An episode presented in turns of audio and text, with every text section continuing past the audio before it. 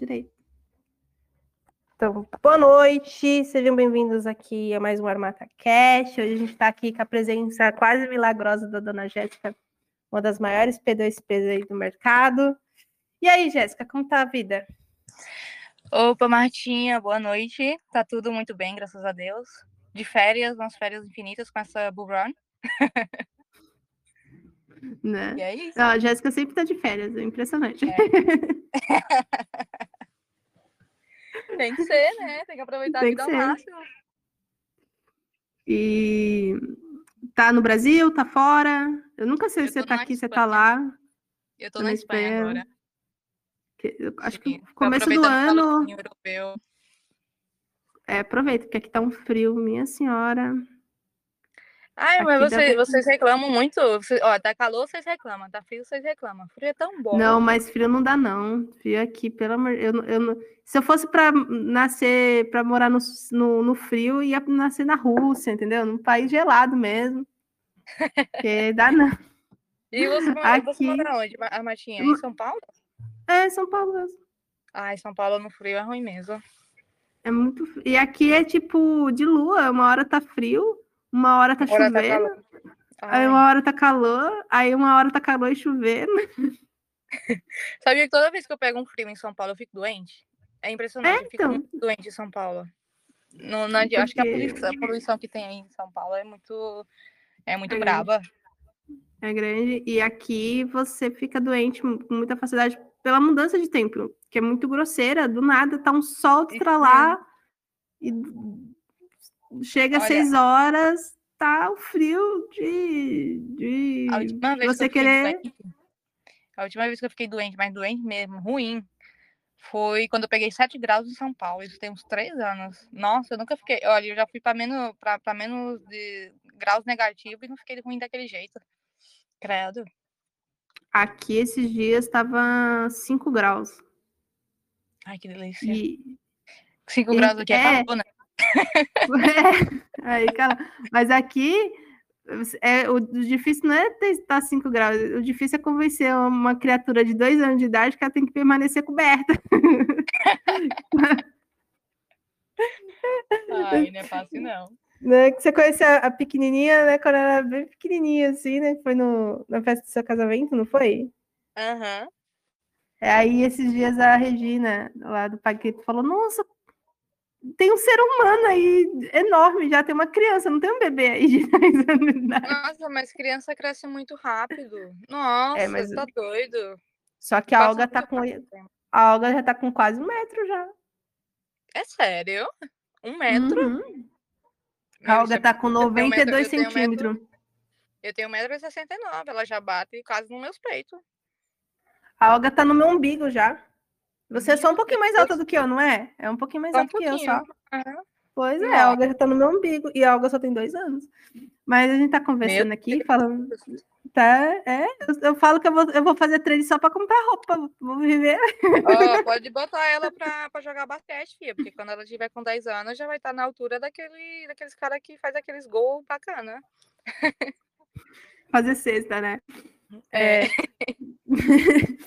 Mas, enfim.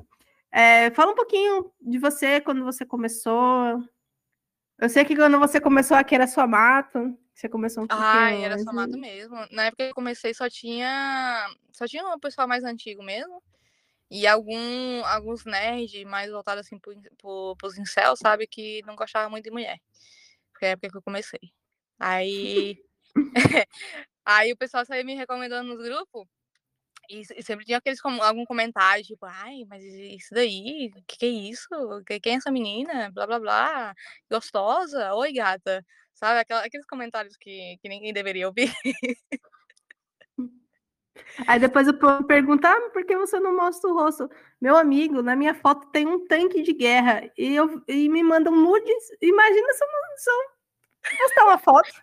Oh, o pior é que eu tô, no, eu tô num grupo de sinais gringo e teve um dia que eu comentei lá, né? Eu fui contra, fui contra a mulher que deu o sinal, porque ela tava batendo no peito que, que o Bitcoin caía mais de 50 mil. Eu falei, cara, você não tem como, não tem como garantir essas coisas, né?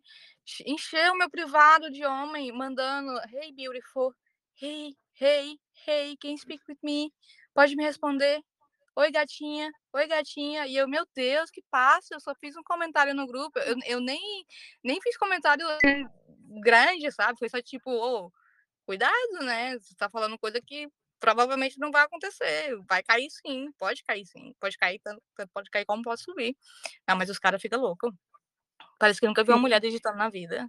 Não, então, porque assim, eu comecei, eu comecei no grupo da Dash, né?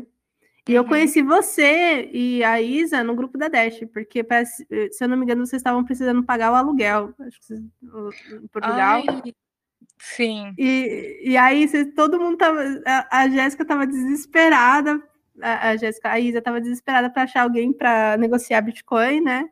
Uhum. E aí foi muito engraçada porque foi assim, ela me chamou, não, eu chamei ela, né? Porque ela tinha mandado um, um uma mensagem lá no grupo do, da Dash, é, procurando um P2P para fazer negociação. E aí eu recomendei você. Aí, tipo, ah, é ela.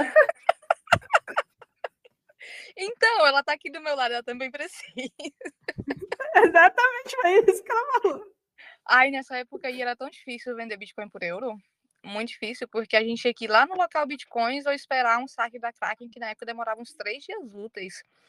E sempre quando a gente precisava era final de semana, né? Então só ia cair na quinta-feira. A gente tava bem fodido naquela época. Era só mato, né, uhum. também, ali em 2018, nessa época, nessa parte da, da, Europa. Isso aí foi em dois, acho que foi em dois, finalzinho de 2017. Por aí. É, eu acho que foi no, no, início de 2018, foi quando a gente veio pra cá. Que a gente foi pra Portugal a primeira vez. Eu nem lembro direito, mas deve ter sido. É foi depois que aí, caiu tudo, sabe? Exato. É, e aí ela desesperada, não, eu preciso de alguém para negociar em euro, que não sei o quê. E aí eu tenho um amigo meu. Prejuízo. Tava vendendo prejuízo aí... porque a gente tinha comprado durante a bull, sabe? Na, na época eu tava hum. subindo, eu tava ali no, nos 15 mil, mas também a gente tinha comprado. A gente chegou em Portugal para vender e a gente vendeu bem barato. que tristeza. Já eu começou não, a dar lembro... voz. É, aí eu lembro disso. Eu conheci vocês nessa. Eu conheci por ela, assim, e Toda vez que eu tentei negociar contigo, eu nunca consegui, porque eu nunca te achava. Assim. Ah, olha, naquela época, em 2018, hum. era bem. Em 2017, 2018, era bem complicado, porque eu tinha muitas mensagens. Porque era, era novo, né? E todo mundo não tinha muitas exchanges com para liquidez nem nada, e o pessoal ia para P2P. Aí todo mundo me chamava, me chamava, me chamava, e eu não dava conta, cara. Eu tinha um dia que era 100 mensagens, e eu, meu Deus, quem que eu vou responder? Eu tinha que escolher quem responder, porque, porque não dava, eu era só uma, né? Aí a Isna também estava no mercado dela, aí tinha os mercados da Isna para ela responder. Era uma confusão. mas não foi por mal, não, viu? Eu gosto de responder. Eu sei. aparece 300 mil mensagens, às vezes ficam umas escondidas e eu, eu ah, nem vejo. Eu, eu, falo que eu sempre tenho um, um, um, backup, né? O meu grupo tem, o grupo fechado de alunos tem, acho que todos os grandes P2P tá no, num grupo, né?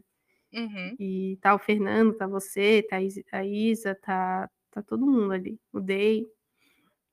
Mas Aí, enfim, continuando. Um, dá com outro. É, dá com outro. Uma hora vai. Uma hora vai. Uma hora sai. e tem o Rue também, né? O Rue você conhece. Ah, eu conheci você tá... pessoalmente tá no. no... Tá, tá no. É, mas é aquela, vai e volta. É pior do que coisa de pica, vai e volta. O Rui é aquele menino lá do Rio de Janeiro, né? É ele mesmo. Uhum. A gente se conheceu na. Pessoalmente, a gente se conheceu na, na BitConf de São Paulo, que ele tava lá, que a gente foi no Outback uhum. ainda tomar uma. Eu tava lá, tava com ele, tava do lado dele. É que você não lembra. Em que ano é isso? Cara, 2018, eu acho. 2018. Ah, e 2018 acho que foi naquela época da Atlas Quanto, né? É, que tiraram o microfone de você, que a gente ficou zoando pra caramba depois. Meu, o pior é que não foi nem de mim, foi do Ebert. O Ebert tava falando, eu tava só cochichando no ouvido do Ebert, e o Ebert tava falando, sabe? É, é que com piramideiro eu não sei conversar, eu já ia começar, tipo, ah, mas isso aqui, isso aqui, eu já ia, sabe, ultrapassar o limite ali para levar processo, sabe? Aí o Ebert falou lá por mim.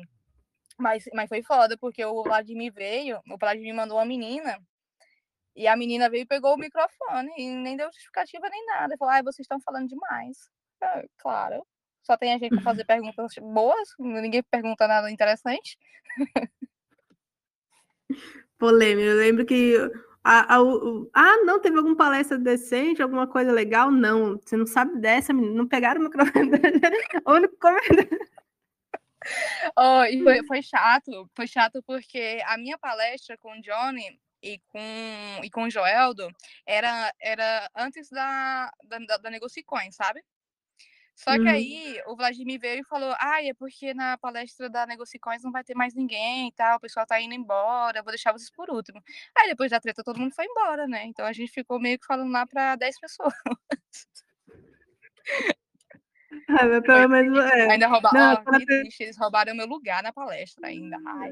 Ah, então foi revenge. Então tá. Mas aí você começou ali. Você começou que ano mesmo com o P2P? Olha, como P2P eu comecei no, no começo de 2017, em janeiro mesmo. Só que eu já estava no mercado em 2016, porque eu trabalhava para outro P2P aí, que eu não vou nomear. E eu era meio que assistente dele, sabe? Eu cuidava das planilhas dele e tal. Aí, depois que o Bitcoin começou a subir, ele me deu um pé na bunda, né? Porque ele me pagava em Bitcoin. Que na época era 0,2 Bitcoin por semana. Então, imagina o tamanho do rombo, né? Que depois que o Bitcoin foi subindo. Hum. Aí, ele me deu o pé na bunda e um amigo dele, que já falava comigo antes, sabe? Só trocava mensagem. Ele me chamou para ser parceira dele no P2P. Aí, eu dava minha cara a tapa e eu compartilhava com ele o lucro. 50-50. Era bom, aquela época foi muito boa. Apesar de que na minha, na minha primeira operação eu levei um golpe e eu perdi 8 bitcoins na primeira operação, você acredita? Nossa, uau! Na época valia uns 23 mil reais, mas, pô, do começo de 2017, eu pobre, como é que eu ia lidar com 23 mil reais? A minha sorte é que é que o, o, carinha que deu o golpe, que deu o golpe, ele era irmão de outro carinha que era do grupo do P2P, sabe? Ali, amigos dos P2P. Aí o carinha foi lá e conversou com o irmão dele, né? E falou: olha, devolve o dinheiro. E ele devolveu. Foi. Tipo, no dia seguinte ele devolveu, mas foi foda. Nossa. A gente sempre tá envolvida em umas polêmicas, assim, né? Qual foi a polêmica mais, mais assim. Mais Olha, para você? a polêmica que eu, que eu tive maior ali foi com o Vladimir Kripa no, no grupo. E com o Ludwig também, né? O Ludwig me deu o golpe aí de 0,5 bitcoins, que na, na época era pouquinho também. Comparado ao preço da agora não era nada, mas na época era muito, sabe? Em valor assim, dava uns 10 ou. Não, uns 5 mil euros. Era dinheiro na época, pelo menos para mim. Aí ele deu esse golpe, tinha dado um golpe mais de, de uns 30 bitcoins. Parece que um amigo conseguiu recuperar 15, nem sei como é que ficou isso. Aí teve essa polêmica do Ludwig, que eu queimei ele em todo lugar possível. Queimei mesmo. Parece que ele não consegue nem encontrar emprego hoje em dia, porque eu queimei, é, eu joguei o nome dele no Google. E se você escrever o nome Ludwig Kozevonestar, aparece logo a matéria. É P2P de Bitcoin, PCC, não sei o que, resgate, é, golpe, não sei o que. Ou seja, o nome dele já tá manchado pro, pro resto da vida. E o do Vladimir Kripa fez daí da, da, Atlas, da Atlas Quanto, que ele uhum. defendia com unhas e dentes. E eu não aceitava aquilo. Tipo, o cara é dono de um grupo com mais de 200 mil pessoas e fica defendendo pirâmide. Ah, vai tomar no cu, né? É. Mas teve muitas, assim, para nomear, teve muitas. Não, isso é, é, é, praxe já, né? A gente tem até brincadeira das meninas nos grupos do WhatsApp que a a Isa tá, a, a Jéssica tá muito sumida porque ela não tá se envolvendo em polêmica nenhuma, né? Porque as polêmicas tá muito cara, tá muito parado. É que eu casei, cara. Depois você casa, você não tem tempo para mais nada. Antes eu tinha tempo para ficar aí na internet. Eu tinha, nossa, eu tinha tempo, sabe, para fazer passar o dia todo brigando com o pessoal. Hoje em dia não.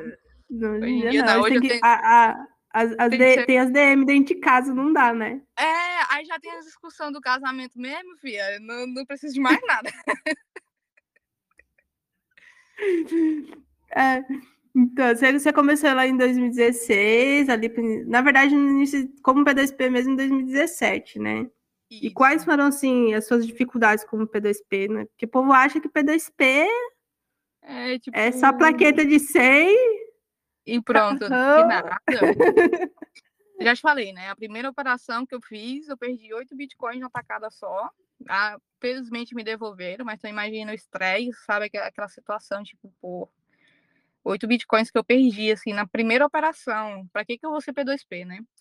Aí, quando o carinha devolveu, eu voltei, só que, tipo, tinha outros P2P no mercado, que são aqueles homens que gostam de bater no peito que é homem, papapá, papapá, papapá, falando que quem tinha dado o golpe era eu, sabe? Que não existia nenhum, nenhum, nenhum fake. Eu falo, cara, por favor, né? Eu, eu recém-entrado no mercado, já tinha um P2P ali que, que, que me recomendava, porque me conhecia. Queria mesmo que eu vou dar um golpe, pelo amor de Deus. Mas o cara batia no peito, isso e aquilo, e hoje ainda manda mensagem para mim, tipo, como se nada tivesse acontecido. Mas, é, além disso, o que mais complicou mesmo foi, foi esses golpes, né? Porque sempre tem gente, sempre tem alguém tentando dar golpe. Naquela época eu vendia 300 reais no mínimo, sabe, de, de Bitcoin. Acho que era 100 naquela época. Eu vendia 100 reais e o pessoal dá muito golpe no Mercado Livre com 100 reais e com 300 reais. E eu só parei de tomar esses golpes depois que eu aumentei o mínimo para mil e agora tá dois mil. Porque o pessoal não, não, não manda mais dois mil para desconhecido, sabe? E também tinha essa confusão aí com, com os nerdzão que batiam no peito, que quem queria, quem podia negociar era homem, bababá. Aí que não vou negociar a mulher com a mulher, porque ela é gostosa, vai sumir com meu dinheiro, essa porra toda, e enfim. Essas foram minhas dificuldades. E as contas bancárias, que eu já falo para todo mundo, conta bancária é uma coisa do demônio, a gente não tem conta bancária. E é PDSP, isso. Essas são as dificuldades. PDSP é triste já. Já tive. Nego... A sorte é assim, eu brinco muito com os PDSP que eu nunca negocio dinheiro para comprar gás, né? Porque se fosse, então, E nem é culpa do PDSP, às vezes, é culpa da, do banco mesmo. É né? É culpa do banco. Esses dias eu tava, eu tava tentando pagar um cliente, era pouquinho, era o quê? Dois mil reais. Só que o banco, o C6, ele barrou a transferência de dois mil reais. E eu fiquei, pô, são dois mil reais. O C6 está hum. barrando a transferência de dois mil reais. O que eu vou fazer da minha vida agora? Não posso mais operar mais de dois mil reais, que eles vão uhum. barrar. Poxa. Tá muito complicado nesse sentido, né? Porque pô, tem P2P que já não tem conta nenhuma aqui no BR, né? Olha, eu só e... tenho uma eu, só, eu tenho duas contas bancárias, assim, minhas, ah, é que eu tenho parceiros também, né, no Brasil, eu não, não opero sozinha. É, eu tenho uma conta bancária na, na Cora, que é da minha empresa, e tem outra conta bancária no Inter. E essa é minha pessoal, lá não entra um centavo. Uma vez ou outra entra alguma coisa lá, mas é coisa pouca, porque eu não opero por lá. Mas agora, agora é quando, quando quer barrar mesmo e quer encher o saco, ela enche o saco. Ela fica mandando e-mail, ela bloqueia minha conta, não deixa nem ver se o dinheiro entrou. Ela bloqueia minha conta, manda e-mail e fala: olha, manda aí o contrato que você tem com o seu cliente. Aí o banco é muito burro. O banco é muito burro porque ele quer uma nota fiscal para comprovar a operação. Só que o banco não entende que eu estou sendo intermediador. Eu não posso fazer uma nota fiscal de 200 reais. Hum, Vocês é. sabem como funciona a nota fiscal, né? Você está declarando o seu imposto ali na, na, nota fiscal. Então, por exemplo, se eu lucrei 3 mil reais, eu tenho que colocar lá 3 mil reais e aí o imposto vai vir em cima disso. Se eu colocar 200 mil reais, eu vou pagar imposto em cima de 200 mil reais. E ainda estarei mentindo para a Receita. E o banco não, o banco bate no peito, não. Tem que mandar a nota fiscal 200 mil reais, senão não aceita. Aí você fica, ué. ué. e agora, José, o que, que eu faço, né? É. E, aí, e... aí, assim, em plena pandemia, eles queriam que eu fosse lá no cartório para assinar, e meu cliente também fosse no cartório para assinar. Eu falo, cara, eu não saio de casa nem para ir comprar uma água no supermercado. Você acha que eu vou no cartório para assinar um documento, sendo que existe o ECNPJ hoje em dia e existe é, esses, esses, esses aplicativos aí que pega IP, pega tudo para assinatura. É, é, tipo, os bancos não se atualizam. Eles querem não. complicar a vida do cliente, é impressionante. E aqui no Brasil é tudo burocrático, tudo.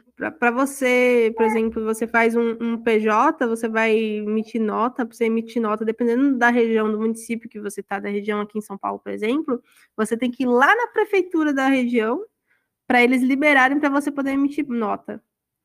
Ai. E nessa, eu tô há seis meses, tá, Brasil? Tô seis meses tentando fazer isso. Eu já, eu já, eu já, dei pra, eu já entreguei para Jesus, entendeu? Eu falei assim, é, é, entrei. O, o, a sua contadora não faz isso, Armandinha? Faz, faz, mas, tá, é, mas não é culpa dela também, né? É culpa do, do município do, do mesmo. sistema. Olha, não, não, não sei como falar em São Paulo, porque lá em Campinas eu tenho um cliente que Campinas, ele parece que eles colocam um imposto em cima da, da operação a mais, porque o cliente não é da, a empresa não é de Campinas. Aí você fica, tipo, ué, são coisas tipo, ué, que, que, que acontece nessa cidade? O que que, elas, que que passa na cabeça dessa cidade para inventar umas coisas bosta aleatórias assim? Não faz sentido. Não faz sentido. Não, não, é muito burocrático e não, não faz sentido nenhum. E, infelizmente, atrapalha muito, né? Às vezes, porque atrapalha. o povo fala, ah, não, você, você é ANCAP, não sei o quê, mas às vezes você quer fazer tudo certinho, mesmo querendo fazer tudo certinho, as coisas não andam.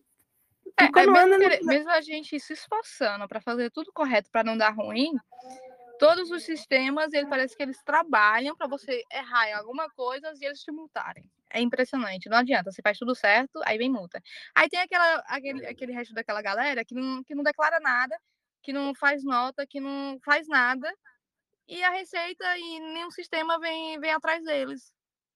Mas vem atrás de quem faz correto. É ridículo. Às, às vezes eu penso que eu estou me, me auto-enforcando mesmo quando eu estou reportando e fazendo reporte. Ou quando eu estou emitindo nota e fazendo reporte. Parece que eu estou colocando uma forca na minha cabeça, sabe? É muito Essa injusto. coisa de, de, de reporte, né? O, tem gente que é contra, tem gente que é a favor. Como é, como é você nesse sentido do reporte, né? Porque. Olha, eu acho que só quem é a favor mesmo são os donos da exchange e os P2P. Alguns P2P, né? Porque, querendo ou não, o reporte ele, ele meio que que dá uma confirmação para a receita da operação que você está fazendo. Por exemplo, você comprou um Bitcoin, vendeu um Bitcoin, seu lucro está ali. Aí você reporta um, reporta o outro, ok, a receita vai ver que o lucro está ali no meio, né? É fácil. Agora, se você só emite a nota, é complicado porque, basicamente, a receita pode vir atrás de ti porque que você está mentindo. A mesma coisa pode acontecer com você reportando, mas acho que dá mais segurança para a gente, sabe? Agora, todo cliente é contra todo, todo cliente é contra porque não quer, porque Bitcoin é liberdade, tal, tal, tal.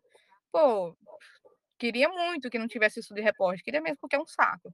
Porque eu tenho um custo adicional com um contador, tenho custo adicional de tempo, tenho um custo adicional de ficar verificando isso, verificando aquilo, por causa que a Receita quer uma informação. E o cliente, e o cliente ele não vê que a gente não gosta disso, sabe? Eles pensam, tipo, é bom, ao mesmo tempo que é ruim clientes não gostam e a gente também não gosta, mas ao mesmo tempo gosta. É, é, é, é meio complicado, sabe? E, e, nesse sentido com o cliente, tem, tem cliente. Boa parte do, da sua clientela tá de boa com isso? Ou Cara, eu perdi muito faz, cliente. mas faz reclamando? Como é que é nesse não, sentido? Eu perdi muito cliente, perdi muito cliente por causa disso, porque eles não querem reportar. E é justo, né? O querer deles, eles fazem o que eles quiserem. Eu perdi muito cliente por isso. Em contrapartida, eu também ganhei mais clientes, ganhei outros clientes porque eles gostam de ter isso certo.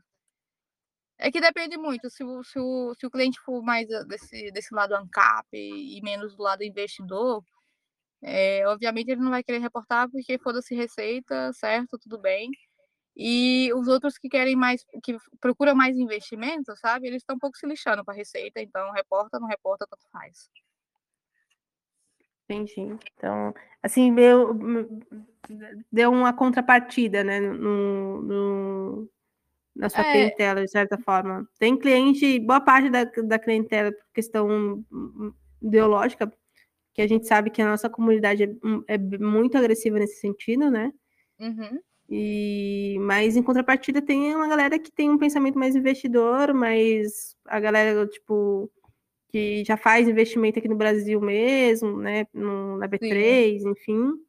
Exato, esses, esses, já estão acostum, acostumados, né, a ter, uhum. que, a ter que fazer o reporte de tudo e mostrar tudo certinho para a Receita. É, os nossos amigos que não gostam de, de não gostam da Receita Federal, é, às vezes não veem que as exchanges também reportam, sabe? E as exchanges reportam há muito tempo há muito mais tempo. Eu creio que antes de 2018 já tinha todo o documento lá, só para eles mandarem para a Receita e dar a viagem alguma coisa, sabe? É, hoje em dia é só se, tipo, você fazer dentro das exchanges internacional e olhe lá ainda, né? E... Olhe lá ainda. no momento que você colocou real lá dentro já era também, porque toda negociação acima de dois mil reais você já tem um. Exatamente. O pessoal não lembra disso, o pessoal não lembra que, tipo, olha, a partir de dois mil reais, seu nome já vai no Bacen. Seu nome já vai no alerta. É Bacen ou Ecoaf? Ecoaf? Cara, agora não. Agora não vou lembrar, não. É um desses dois. É um desses é dois. Um desse... e, a, a, e ainda mais agora com o Pix, né? Que tudo passa lá pelo sisteminha do governo. E aí, Exatamente, é... já era. Aí não tem o que fazer, é, velho. Não tem como, até porque, até porque a Receita já sabe as contas bancárias que é usada pelos PLSP, já sabe as contas bancárias que é usada pelos, pelos exchanges, é, o dinheiro que sai das exchanges, ele já, já faz ali o, o, a conexão entre, entre uma conta e a outra, entendeu? Por exemplo, você negocia com o P2P, o P2P recebeu, sei lá, uma transferência da, da, da Kraken, Vamos supor que a Kraken opera no Brasil, tá? Para não falar outros nomes aí. o cliente, é, você recebeu, o PDSP recebeu é, a transferência da Kraken. Meu, isso aí já vai para o Bacen. Aí você, você, mesmo que você não reporte o cliente, e você manda o dinheiro na conta do cliente, o Bacen já sabe, minha, já sabe que você, se transacionário ali. Mas transacionário o quê? É isso que eles querem saber. Exatamente. Não adianta, e... não tem mais para onde correr. Não tem mais para onde correr, né? E, enfim. Deixa eu, deixa eu perguntar uma coisa assim, um, uma pergunta boba, assim. É, a gente já falou das suas dificuldades e, e você, quanto custava mais ou menos o BTC na sua, na, na sua época, quando você iniciou? 2016 deve ter uns 3 mil, Olha, menos de 3 mil, né? Olha, em 2016, quando eu trabalhava para outra PSP e ganhava 0,12 Bitcoin por semana, esse 0,12 equivaliam a 200 reais por semana. Então, 200 dividido por 0,12 era mil reais. Por aí, era isso mesmo. Eu, eu, eu peguei ainda quando tava uns. Não, 3, é 1.666. Mais ou menos 2 mil, entre 2 mil e 3 mil. Quando eu levei o pé na minha bunda, tava 3 mil. Que aí já tava caro demais, sabe? É. Aí hoje, então. ah, hoje então, pior. Se alguém quiser me contratar aí para me pagar 0,12 por semana, eu tô aceitando. Hoje eu tava, eu tava, eu fiz uma negociação com a minha com a, com a arquiteta aqui de casa, né? Quando a gente negociou, eu negociei dois mil reais e hoje hoje o valor que, que, eu, que eu peguei para ela, né, no dois mil reais vale hoje quase sete. Meu Deus. Caralho, é muito dinheiro. Hoje vale tenho... sete e, tipo, assim, sem fazer nada, tá ligado? Só ali, só a valorização, fora os trades que eu fiz também, né? Que deu uma melhorada Caralho, também, né? Olha, eu tenho. Eu Aí tenho ela tá clientes, toda toda. Eu tenho uns clientes que ele, eles, nessa, naquele dump que o Bitcoin deu lá para os 3 mil dólares, e depois quando tava voltando ali para os 6 mil, 7 mil, tava mais ou menos 30 mil reais. Cara, eu tenho um cliente que eles encheram a bolsa, mas tipo, eles colocaram tanto dinheiro. Sabe aquela, aquela, aquele pessoal, do, aquela menina do, do Corolla, que vendeu Corolla para uhum. comprar Bitcoin em 2017? Uhum. Foi, não, cara, eles venderam casa, eles venderam carro, venderam isso. Colocaram um bom dinheiro em Bitcoin e venderam agora na alta. Eles venderam na alta e eu não vendi na alta, você acredita? Eu falei, cara, vocês acertaram o fundo e vocês acertaram o topo. Eu vou seguir vocês. Na próxima vez que eles vierem comprar comigo, eu vou vender minha casa, vou vender minha mulher, vou vender minha cachorra e vou comprar junto, porque tá muito certo. Deixa a mulher escutar isso. Tá, no... tá longe, deixa a mulher saber disso. A gente tem aqui, boa noite, senhor Tiago. Isso é hora de chegar? Boa noite, boa noite, Matinha, boa noite, Jéssica. Peço desculpas pelo atraso. Acabei me atrapalhando. Aí, quando eu olhei o relógio, eu falei: gente do céu, estou fora do horário.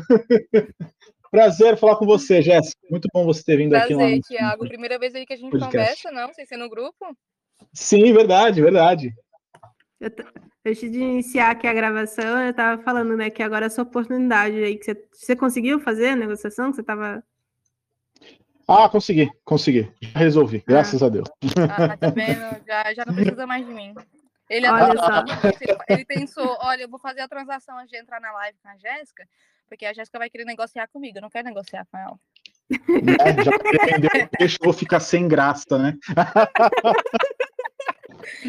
Jéssica, tem uma, uma pergunta para fazer, aproveitando que a Armatinha liberou o microfone aqui para mim.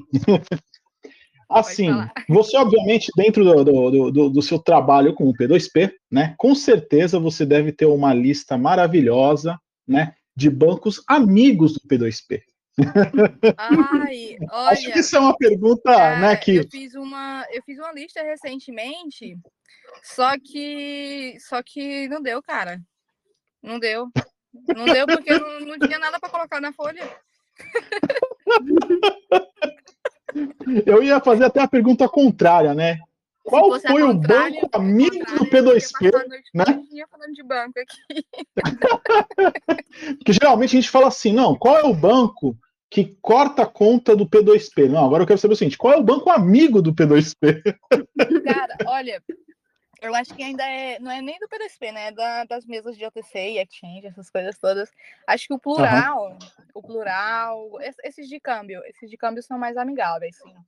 Porque uhum. eles veem que o volume é bom, né? Eles ganham dinheiro, ganham dinheiro assim, então eles vão lá e aceitam, tô nem aí. Eu Desde fico impressionada que... com, com o P2P, porque eles, eles acham banco em lugares. Não, é sério. Você nunca ouviu falar, né? Exatamente. Eu acho tanto banco que eu não sabia que tinha tanto banco no Brasil. No Brasil tem 10 mil bancos. Nossa, tudo que, isso? Mas a gente tem que, tem que fazer uma pesquisa. Né? Esse banco é confiável? Realmente tem gente que mandou dinheiro lá, porque, meu, é muito banco. É muito banco. Não, eu fui negociar uma vez, acho que foi com o Fernando. Eu tô tentando trazer ele, mas ele tá com Covid, tá? A família Ai, dele tá também. Tá, tá Caramba, eu não sabia. É, tá tudo... ele, toda vez que eu vou conversar com ele, ou ele tá com o pé quebrado. Ele... eu já falei que eu tenho que mandar para ele não é dinheiro, é caminhão pipa de água benta. Yeah. Porque, que pariu. Eu nunca vi uma pessoa tão azarada como aquele rapaz. E a Olga já tá do mesmo tamanho que ele, então assim, dá pra dar um... Cara, eu... não, é não é muito difícil, né? Não. Olha, eu espero que o Fernando escute isso, mas a gente se encontrou lá em São Paulo e eu tava, eu tava na casa lá, né, que a gente alugou, e eu tava procurando o Fernando, procurava o Fernando, procurava o Fernando, cadê o Fernando? O Fernando tava debaixo de mim. tava literalmente assim, sabe? Tava sentadinho lá no cantinho, eu falei, tá, mas cadê o Fernando? O Fernando vai chegar nessa, nessa festa e o Fernando do meu lado. E eu, meu Deus, que vergonha. Ai, gente. Então, e aí ele não. É, a gente não, não tá usando mais esse banco, esse, esse, esse, esse, né? Como sempre, mas tem um banco, um banco rural lá, não sei da onde, um banco. Você nem lembro mais o nome. Tem um banco esse nome, Banco Rural, se não me engano. Tem, tem um banco rural, mas era um banco, era um banco pequenininho, assim, para que normalmente lá no sul, né, que negocia, é para fazer fazer esse negócio de fazenda, enfim, né? Sim, sim. E era um banco que eu nunca tinha ouvido nem falar na minha vida e tipo, como vocês acham isso, velho? Sabe como eu me sinto? Quando era lá em 2017, que a gente entrava nessas exchanges boca de lixo, sabe, que o Rui ia atrás. Uhum. Eu, os bancos, velho, eles tá, acham não, os bancos Inacreditável. Banco brasileiro hoje em dia, banco brasileiro hoje em dia tá igual aquela essas moedas novas aí que se criam, que é só copiar e colar o código. É isso, é isso. copiar e colar o código. São os cheat banks. Os cheat banks. Os cheat banks. E aí, Thiago, pode, pode meter ela de pergunta aqui, que o papo tava gostoso, mas. Ah, poxa! Hoje... Acho que vou saindo então, para não atrapalhar. Mas, não, é, é, na verdade, realmente era uma curiosidade que eu tinha, né? Porque história de, de P2P é, com, com problema com banco tem muitas, né? E eu lembro até, inclusive, que em algum grupo em comum você chegou a mencionar que teve problema, inclusive chegou a processar alguns bancos. Você pode falar sobre isso ou, ou, ou está proibida posso, por alguma posso. Tá, inclusive a matéria está lá no meu a matéria tá lá no meu no meu site para todo mundo ver que é para o Stone nunca mais tocar no meu nome cara eu tive um problema com o Stone que eu, eu, eu movimentava muito Stone na minha pessoa jurídica uhum. e aí teve um dia que se eu não me engano eles bloquearam cerca de 90, 99 mil quase 100 mil reais e aí eu mandei e-mail mandei é, falei no chat é, liguei para eles, liguei para eles, olha, incontáveis vezes que eu liguei para ele. E teve um dia que eu liguei para eles e o atendente falou assim: "É, você pode ir atrás dos seus direitos, porque esse dinheiro aqui você não vai ver mais não". Nossa, na lata. Aí eu, eu como esperta, né? Eu gravei, eu gravei a chamada. Eu falei, é, não vou ver, não. não vou ver meu dinheiro, não. Você se preocupe. Você, você espera sentado quando vou ver meu dinheiro. Ai, aí, ai. e eu ligava mais, né? Eu queria mais informação. Aí teve um dia que eu pedi o extrato e o cara falou: não, procure seus direitos. E eu falei, ah, é para procurar meus direitos? Tá bom, vou procurar meus direitos. Acho que eles não estavam acreditando que eu ia de fato procurar meus direitos. Aí eu procurei meu advogado o advogado hum. criou o dossiê todinho, eu degravei as, eu degravei as chamadas, e isso a gente usou no processo. Aí, o Stone, quando viu o processo, você acredita que ele desistiu do processo e devolveu o dinheiro? Ele não respondeu ah. o processo, sabe? Aham. Uhum. Mas ele fez como ele, ele fez administrativamente contigo? Ele entrou em contato e falou assim: ó, vamos cancelar não, o processo? Ele... A gente... Não, basicamente ele mandou um e-mail uhum. é, liberando a conta liberou a conta, eu tirei o dinheiro, né? Porque não dá para confiar muito, eu, eu, dava mais valor ao dinheiro do que de fato ao processo. Okay. Ah, mas só que tinha os custos advocáticos, né? Tinha os 10% da causa, tinha a entrada da causa, tinha os, os outros uhum, custos sim. que era para pagar no tribunal e tudo. Eu falei, não, não, mas não mesmo, não vai sair assim. Aí meu, meu advogado foi lá e fez o processo de. Como é que é o nome? Custas, né? De custas.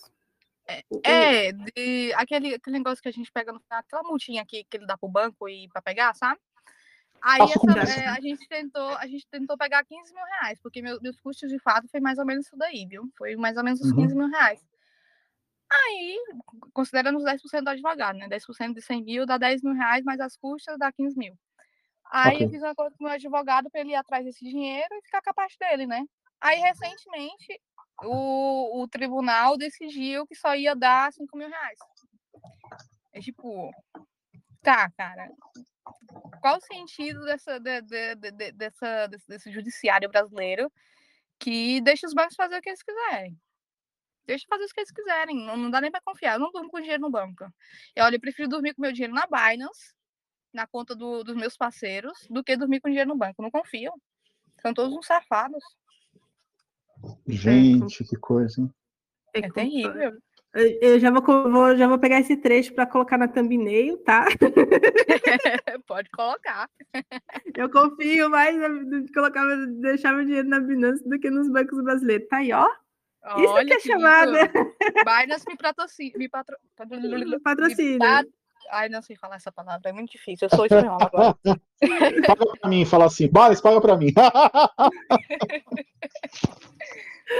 É, uma coisa, você é uma das primeiras, se não, se eu não me engano, uma das primeiras, você e a Isa, uma das primeiras a sair do Brasil para a Europa, né?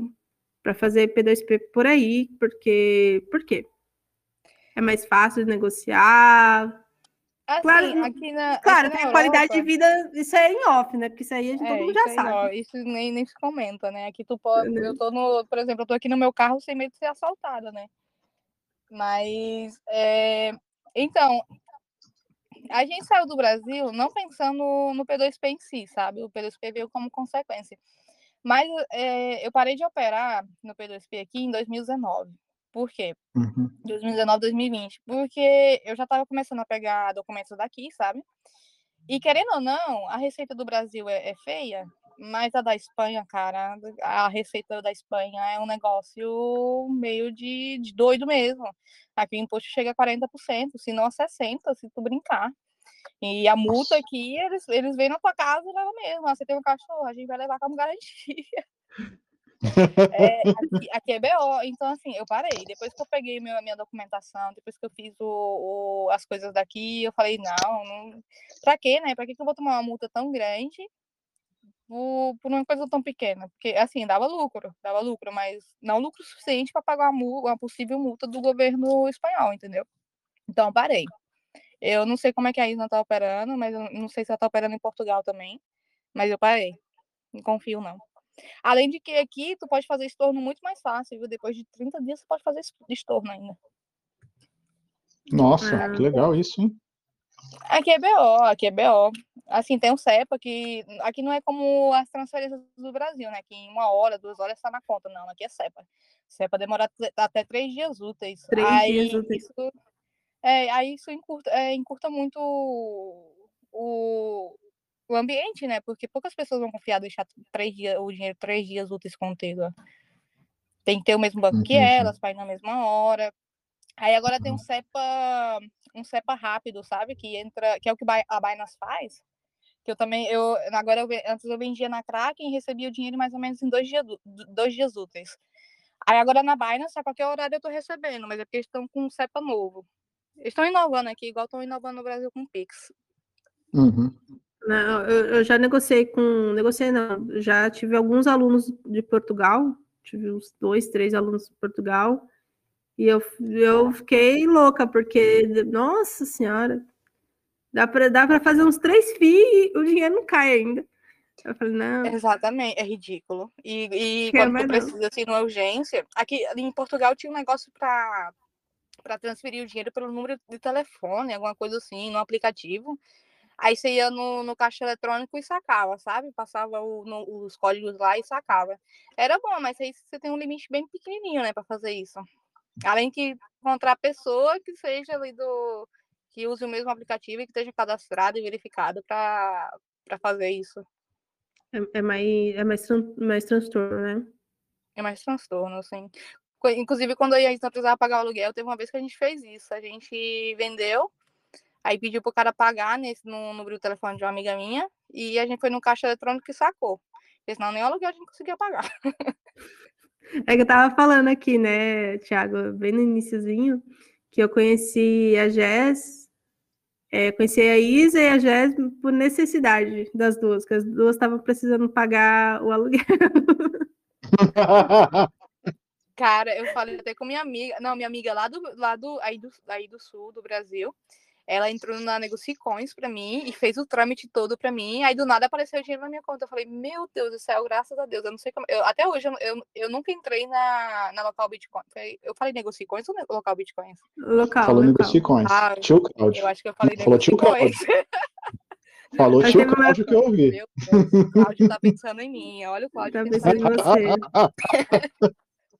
É, não, porque a- teve, tem, tem P2P que foi sortudo, né? Que hum, conseguiu sacar de tudo de lá, tipo, nos 10 minutos, acabando nos 10 minutos do, Cara, eu vou te falar uma coisa, segundo.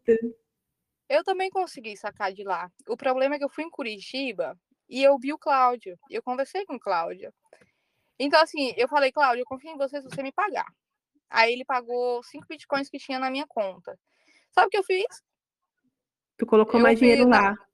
Não, Peraí, eu- deixa, eu- deixa eu eu pegar o chinelo aqui. Eu agora sou mãe, Não, então eu mas como que tenho, eu coloquei de eu tenho volta? chinelada Aí a gente até guiada, tá ligado? Cara, como eu, como eu vi, como eu vi assim que o, que o, que o Cláudio tinha uma tão boa lábia e o prédio do cara, meu, aquele prédio ali em Curitiba, meu, tinha que girar muita grana naquilo ali para poder pagar aquilo ali, porque não é possível. O cara tinha todo o prédio para ele. Era um prédio para de uns 20, 20 andares, tinha a porra de um, de um touro gigante aí na, na frente da, do prédio dele. Aí eu falei, cara, não é possível que esse cara vai dar golpe, não. Aí, naquele, naquelas conversas no grupo, né, que todo mundo tava trocando o BitCloud por, por Bitcoin verdadeiro, eu fiz um negócio lá, só que aí eu perdi, né? Ah, Fui pra ai, 30% e saí perdendo 100.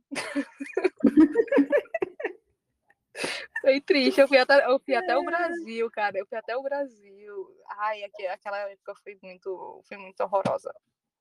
Foi muito horrorosa. Cara, é, a, a Mas Jess o cara é, é-. Vou te falar uma tem- coisa, pra, pra ser, pra ser piramideiro tem que ter uma lábia. E aquele cara tem uma lábia que só Deus na causa. O cara queria fazer vídeo comigo lá dentro da. Lá na sala, fazer um vídeo ao vivo comigo para mostrar que eu tava no prédio, para dar mais. mais mais Visibilidade. é, para mais. Eu Uhum. falei, filho, não. Eu falei, olha, só se você me pagar, e tem que pagar muito bem. Poxa, eu vou fazer Pagar. publicidade pra te dar? Não faço nem pra mim pagar, pagar de honesto, né, Jéssica? pagar de honesta. Ai, ai, e naquela época eu fui, eu fui muito influenciada pelo Matheus Grijó, né? Outro safado. A gente era muito amigo, muito amigo não, né? Eu achava que ele era meu amigo, mas era um filho da puta. É, e aí ele me foi ele que me convenceu a colocar dinheiro, porque eu, não, eu, eu sempre falei, olha, eu nunca vou colocar dinheiro nessa exchange, porque essa merda aqui é golpe, é golpe, é golpe, é golpe. Só que aí conversa vai, conversa vem com o Matheus Grijó, ele me convenceu, eu coloquei no, no na, na, na, minha conta com o bot dele, ele girou, girou, girou lá dentro, enfim. Aí pronto, foi aí que, que aconteceu a bosta. E aí, foi até na época que eu, que eu fiz um post no, no Bitcoin Brasil sobre o Matheus Grijó, que eu falei para todo mundo tirar o dinheiro da Nubis Trade. Por que eu, eu falei para todo mundo tirar o dinheiro da, da Nubis Trade? Porque conversa vai, conversa vem no, no grupo que a gente tem lá, é, ele disse que o dinheiro, o parte dos bitcoins que que estava na nuvem estava dentro do BitCloud, entendeu? Então eu falei, cara, hum. se, se a Negocicoins vai cair, Matheus Grijó vai cair. Então o que, que é melhor para a galera fazer?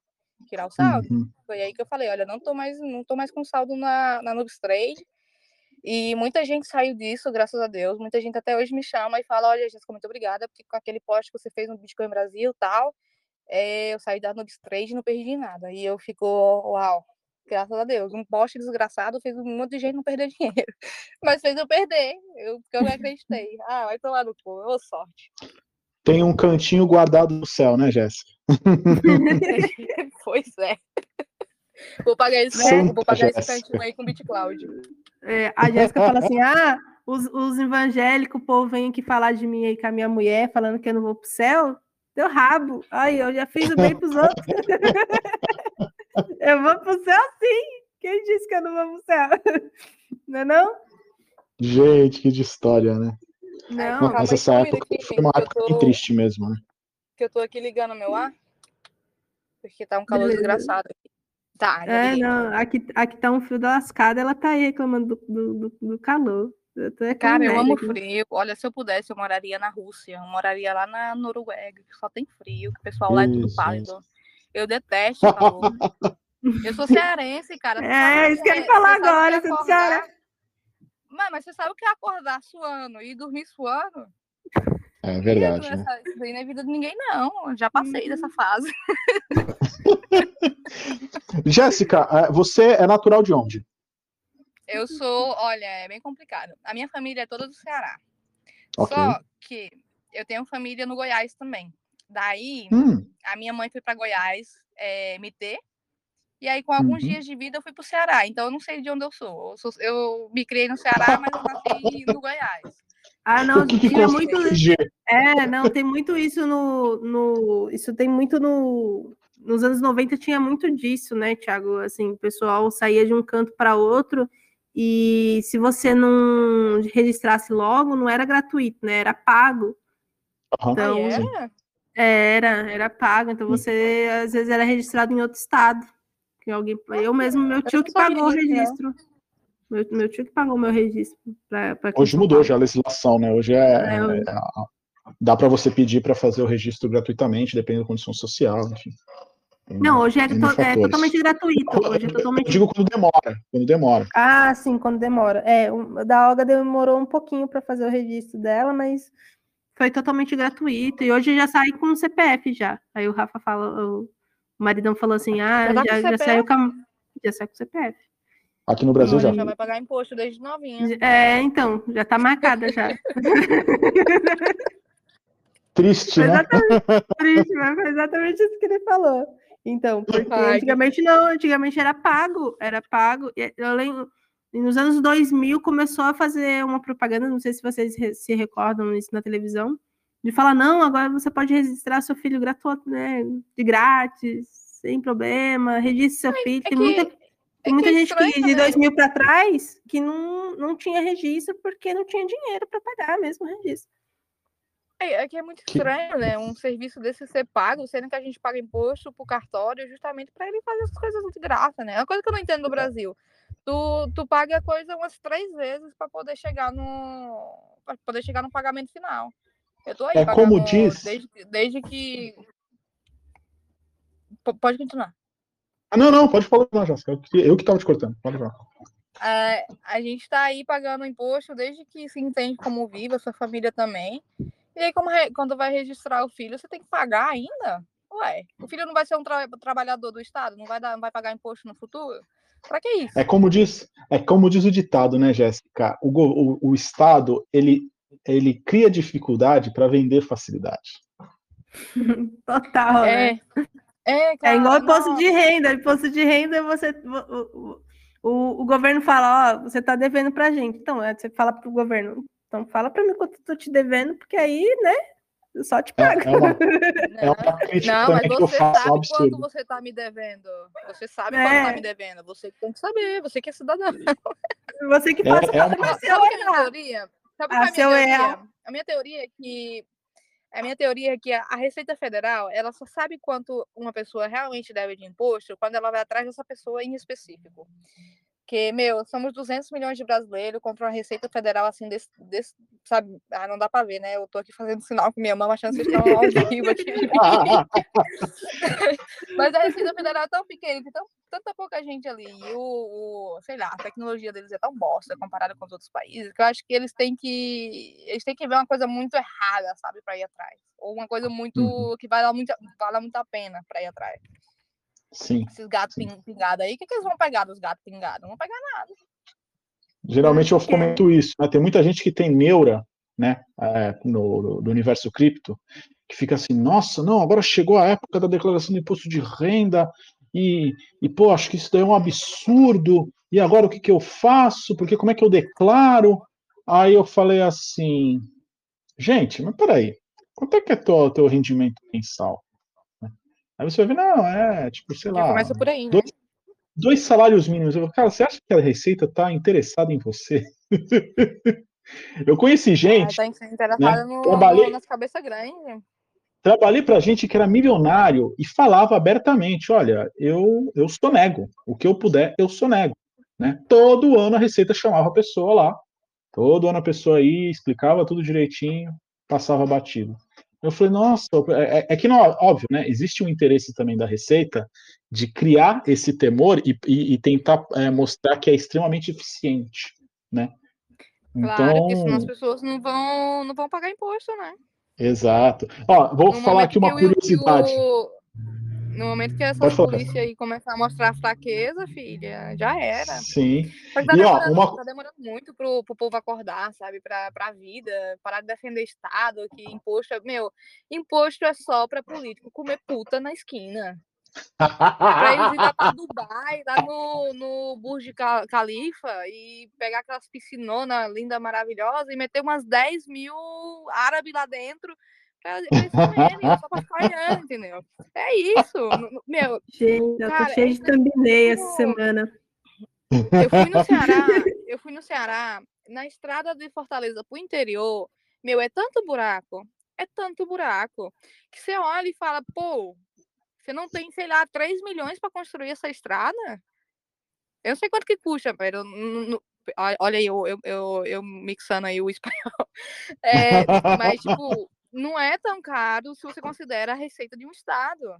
Meu, dá, dá sim, para você construir, nem que seja uma, uma estrada decente. Meu, do interior para para Fortaleza, que passa tanto caminhão, mas tanto caminhão, é, é uma estrada de duas vias. É ida e volta. Os acidentes aí são ridículos. Tu, tu fode seu carro inteiro. É, é ridículo, é ridículo. Eu não consigo entender. De verdade, eu não consigo entender. Não, tem uns lugares Mas no a- Nordeste, que, no, no, no- no norte do, do Brasil, que, cara, terrível, terrível. Tem, Terrível. a, tem, uma estrada, tem uma estrada que corta o Acre e a Amazônia todinho. Todo o transporte do, do Brasil passa por ali. Vem daí. Porque É na. Amazônia, né, a gente tem, a gente tem os polos tecnólogos, né, de tecnologia Uhum. ali. E passa, e mano, cara, E é só, meu, não é só eu você entendo. passar, para você passar, você, pra, vo- você tem que vir um trator te puxar. Vocês têm noção que um trator É ridículo, é ridículo. Esse- recentemente, nessa viagem que eu fiz no, no Brasil agora, eu saí de Cuiabá para São Paulo de, de carro. Demorei uns dois dias, mas, meu, chegando ali eh, de, de Cuiabá até Goiás, tranquilo. Mas de Minas até Campinas, meu, eu, eu jurava que eu ia sofrer um acidente, porque a, a estrada ela tinha tipo 10 mil buracos no meio. Aí tinha, tinha parte que não tinha nem asfalto. Aí tinha um monte de caminhão baixando e, meu, e 10 mil caminhões na minha frente, um monte de caminhão na minha frente. Eu falei, meu Deus, eu vou morrer aqui. Se for pra morrer, vai ser aqui, porque não tem outro lugar, não. é, é, ridículo, é ridículo. E é, uma, é um descaso, é um descaso. Isso prejudica o Brasil. Porque imagina, se Sim. você faz estradas decentes, pegando Cuiabá para São Paulo, que tem um monte de caminhão que vai, vai transportar as coisas aí, que sai lá do Cuiabá, da, do, ali do Pantanal, desses lados todos. Você constrói uma estrada decente, o transporte é mais rápido, tem menos acidente, a mercadoria chega, você vende mais, você recolhe mais imposto. Mas, mas eh, parece que o governo ele não pensa assim. Ele não pensa assim, não é possível. É, na verdade é o interesse dos políticos que estão no governo, né? Então aí você já, já percebe, né? Que nem, é, como você falou, você falou, olha, tá, tá faltando, não sei o que falta para esse povo acordar. Infelizmente, Jéssica, eu não tenho expectativa de que o povo aqui no Brasil vai acordar tão cedo, tá? O não, pessoal, eles estão muito preocupados com a polarização política ainda, né? E eles não percebem que isso é, é um teatro das pessoas. Eles estão tão preocupados entre esquerda e direita que eles esquecem Exato. que o que importa de verdade é o cidadão. Foda-se o governo. Foda é um teatro das tesouras, né? Faz. Pra mim, tanto faz se tá Bolsonaro no poder ou se tá Haddad. Isso tem que fazer pelo cidadão. Não importa, não importa pra mim a, a ideologia que eles têm, porque, ai, comunismo, essa porra toda, ai, esses direitos que são tudo preconceituoso, blá, blá, blá. É, faz pelo povo. Faz pelo povo e resolve. Sim. É Sim. simples. Agora, um, um, uma curiosidade que eu ia falar, é, não, não falei naquele momento, estava falando da receita, né? Aqui no Brasil, embora a receita brasileira não seja uma receita americana, ela tem seu uhum. nível de eficiência. Mas tem uma, uma, uma, curiosidade que eu fiquei sabendo essa semana que me chamou a atenção, né? Nós tivemos aqui no Brasil o, o caso do Lázaro, né? E uhum. fiquei sabendo que a polícia utilizou de um drone com sistema é, é, de, de monitoramento é, é térmico, na verdade, né? Térmico. É, então, à noite, por exemplo, que você não tem visibilidade, você pode utilizar de um sensor térmico para tentar localizar, né, a, a, alguma pessoa ou, ou algum animal. Uhum. Curiosidade, fui saber que esse drone não era da, da, da polícia. Sabe de quem que era esse drone? Não. De alguém que, que a polícia foi lá e pegou. Pior, da Receita Federal. Aí eu te pergunto, por que, que a Receita Federal tem um drone com sensor térmico para ser utilizado? Cara, é surreal isso aí foi apreendido de alguém e eles falaram, ó, oh, isso aqui pode ser um, uma coisa boa pro futuro, vamos guardar aqui. Ai, né? porque eu quero ver as minhas vizinhas ali nuas e eu gosto de ver isso noite, então eu vou usar isso daqui, entendeu? É, é... Assim, você imaginar que a polícia não tem, mas a Receita tem, você fala, é, realmente é a Receita Federal é um dos órgãos mais bem equipados do governo brasileiro, com certeza. E é, velho, e é. Não, e é, vê pelo. Cara, o pior é que pra, pra ir pra Receita Federal você tem que ter um concurso bem foda, né? Você tem que ser muito inteligente para entrar ali. É assim, eu, eu, não vejo, eu não vejo os caras como idiotas e trouxas, essas coisas todas, não. Eu só não defendo o imposto. O imposto que é uma bosta. Agora, se eles usassem, se eles usassem toda essa tecnologia, todo esse poder que eles têm para realmente pegar quem devia, pegar esses políticos. Meu, tu imagina, a Receita tem um drone fodástico aí, com um sensor térmico e pá, mas não consegue ver os milhões que passa na conta do, do, do sei lá, do presidente. Como isso? Uhum. Como isso? É, não consegue um ver, não, consegue... ah, não, é porque não é um pobre coitado, entendeu? Porque agora se fosse um pobre coitado que passasse lá, sei lá, 5 mil reais e pronto. Ah, ele ia atrás. Ele ia atrás. É, agora é, vai. Demais. Mas assim, ele tava falando, a gente falou já do seu início, a gente falou de, de coisas, mas vamos agora para a vida pessoal aí agora. Como é tá, como tá essa vida de love agora? Vida de casada? Ai, tá muito bem. Minha mulher é maravilhosa. Nossa, a família da minha mulher também é maravilhosa. Minha cachorrinha é maravilhosa. Tá tudo muito bem, graças a Deus. Não posso falar mal, né? Se falar mal, depois eu levo embaixo. ela é aqui do Brasil também, Jéssica? Não, ela é espanhola. É espanhola. Ah, espanhola. É porque a gente tá vendo ela se enrolar toda com a língua já. Aí eu já falei. Ai, é o que acontece? Quando eu conheci minha mulher, a gente falava, a gente se conheceu na balada, tá? E, e, o primeiro contato que a gente teve foi em inglês. Por quê? Porque meu espanhol era uma bosta. Eu não sabia falar espanhol. A pessoa falava, olá, que tal? Eu ficava, hã? O tá falando aí? então, assim, o primeiro contato que a gente teve foi inglês. Aí eu fui aprendendo espanhol durante dois anos, né? Só que agora eu confundo. Tem dia que eu vou falar com a Marta, eu falo uma, palavra em inglês, outra, fala, outra palavra em espanhol e a outra em português. É ridículo. Inclusive, teve outro dia que eu fui atender. Já teve, aconteceu umas três vezes já, que eu fui atender um cliente. Aí, na hora de falar com o cliente, eu falei com o cliente em inglês. Aí, do nada, eu mudei para espanhol. E do nada, eu mudei para português e voltei para inglês de novo. Porque eu, meu, cérebro já. Meu cérebro não consegue. É, meu, ó, o meu cérebro olha o gráfico do Bitcoin e ao mesmo tempo tenta falar, entendeu? Não dá. O cérebro da, da Jéssica é igual ao do Robert, ele não consegue mastigar chiclete e andar ao mesmo tempo. Não consigo, cara. Eu não consigo fazer duas coisas ao mesmo tempo. É, é impressionante, é ridículo. É ridículo. Eu, olha, eu não consigo. Ó, eu tô, no, eu tô dirigindo o carro, eu não consigo tocar no tablet pra, pra mudar a música. Eu não consigo. Tem que pedir ajuda é, pro, pro, pro Nossa, copiloto. Meu QI, olha, nesse sentido, meu QI é muito baixo. Meu QI é muito baixo nesse sentido. A gente tá comentando aqui do casamento porque eu conheci a Jéssica no, no casa, no, na festa do casamento dela. Né? Uhum. Né? Levei é a alguinha pra, pra, pra galera conhecer, né? Eu falei, pô, estão saindo da casa do caralho pra casa do chapéu, né? Que elas estavam vindo da Europa pra cá. É Nada que a gente, queria, com, é, a gente queria com, comemorar com os amigos mais próximos e com a família também, né? Porque não dava para trazer todo mundo para Europa. Trazer todo mundo para Europa é muito caro. Aí é mais fácil levar quatro pessoas para o Brasil que trazer 20 mil para cá, né? Tá certo. Aí tá a gente certo. foi. Mas foi muito bom aquela festa. Foi, foi. A gente saiu de lá ainda fomos. A gente passou ainda lá no. No São Roque, né? Ali, perto, é, é ali do lado. A gente foi no. Na Góis. Mairink, não? Meirink? Onde não, não. Esses, era perto de São Roque ali. Era, era, era lá na montanha. Isso. Aí em São Roque ali a gente saiu, tomou um.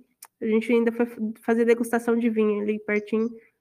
Eu até convertei com a Isa, pô, antes de ir embora, passa aí para tomar uma degustação de vinho. Era, bar... era baratinho, 50 reais, pô. Você tomava, degustava quatro vinhos. Ah, que da hora. Uhum. Uhum. É, aquela festa ali eu tava, eu tava muito desnorteada, né? Eu não sabia para quem dar atenção. Se eu dava atenção para minha mulher, se eu dava atenção para minha mãe, aí tinha meus amigos, aí tinha. Aí todo mundo começou a falar de Bitcoin. Eu falei, ah, vou aproveitar que todo mundo tá falando de Bitcoin, que é a mesma coisa que todo mundo conversa, e vou sair e vou dar atenção pra outra pessoa. Não, a, a esposa dela ficou toda boba com a, com a Olga, né? Que gracinha. A, a Marta ama, a Marta ama crianças. Ama, ama. Então, uma, um papo que rolou foi de, de, de filhote. Ainda tem planos ou, ou desistiram? Que aí é Sim, a, a, gente. A Marta vai completar 30 daqui a uns anos. Acho que daqui a uns 5 anos, mais ou menos, vai completar 30. Aí a ideia é fazer inseminação artificial, artificial quando ela. depois dos 30 mesmo, sabe? Quando ela tiver a carreira dela toda certinha, porque ela acabou de terminar o master dela de inteligência artificial. Aí, depois disso, ela vai se aprimorar no mercado e a gente vai fazer inseminação. Aí a ideia é fazer primeiro a dela, porque ela já ela é mais velha que eu. E depois, quando eu uhum. completar meus 30 também, eu vou fazer, vou fazer uma. Então a gente vai ter dois filhinhos. Olha Não, só.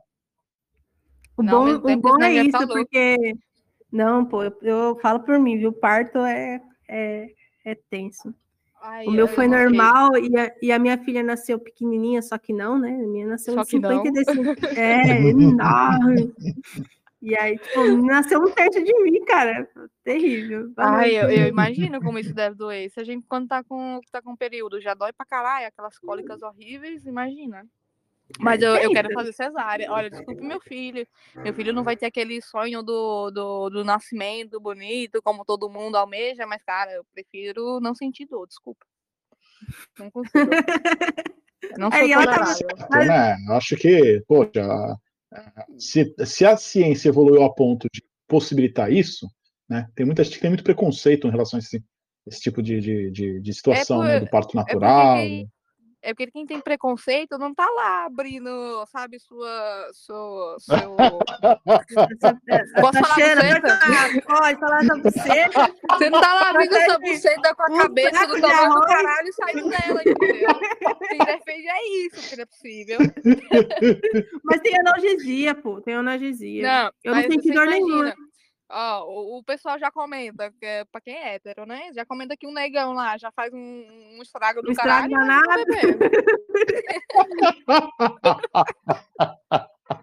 Sensacional. É, é, é, é, esses tipos de bate-papo que faltam aqui no Armatacast. Exatamente. Tem que ser assim, mano. Tem que ser assim. Não. Aí, não. Eu lembro, eu, eu ainda comentei isso no grupo, é, é, porque a minha nasceu com, com 52 centímetros e 4,5 kg, né? É, uhum. Bem um dela. Enorme. Meu Deus. Parto normal. E aí, não puxou a mãe, né? Não puxou a mãe. Não, aí todo mundo começou, ih, brinquedinho aí do, do, do, do, cueca, né? Que eu chamo o Rafa de cueca. Acabou. Morreu. Já é. Amado, eu tenho uma pergunta. A mulher, pariu, de... a mulher pariu um bezerro, tá ligado? Já era. Pariu um bezerro. Bezerro. Um amigo meu de infância falou, pô, tá, tá se achando aí, tá todo orgulhoso porque pariu um bezerro, mano. Tá, tá... Ai, mas tem pergunta, Mata. É Mata, compara essa dor aí do parto com outra coisa que a gente, seres humanos normais que ainda não fizeram parto, podem sabe, relacionar? Cara, é uma para nós mulheres, tá? É uma cólica muito grande, enorme assim. É uma pense num, numa cólica assim que tipo desesperadora. Eu é imagino é... como, como uma faca cortando seu seu ovário, sabe? Não, é uma cólica muito forte, muito forte. Você sente contraindo porque ele vai, é, o bebê quando vai nascendo, ele começa, ele vai se empurrando, né, para sair. Então você sente isso. E, e, a sensação é de uma cólica mesmo, muito Ai, forte. E aí a, o pior, a pior parte para mim no parto nem foi tanto o, o, o, o difícil mesmo é o trabalho de parto, não o parto em si. O parto é muito rápido. E o interessante é que no parto normal você solta todos os hormônios de uma relação sexual. Então você tem um orgasmo. Exatamente, é um, um orgasmo gigantesco. É que você tá lá, fica, sai, sai, sai. Ah, saiu!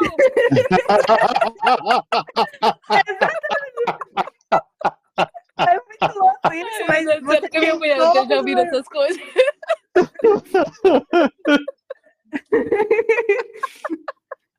Exatamente isso. É, um, é, um, é uma mistura de uma dor gigantesca e um prazer, um prazer. gigantesco, muito grande.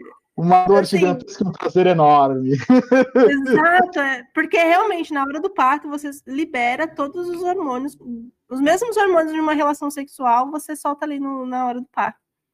Meu Deus. Deve então, ser sinistra, hein? É muito, muito bizarro, cara. É muito bizarro. E, e no meu caso, a pior parte para mim não foi tanto parto, foi antes do parto, que é o trabalho de parto mesmo. E odiava. A pior coisa que, que, que, a, que a enfermeira vinha e falava: você tem que fazer um cardiotoco. Nossa, eu tinha vontade de incinerar. Eu tinha vontade de incinerar a, com maçarico, assim, a enfermeira. Toda vez que eu falava isso. Cardiotoco. Que, que isso é que você falou? é um cardiotoco. É um exame. O cardiotoco é um exame que você coloca, tipo, uma cinta.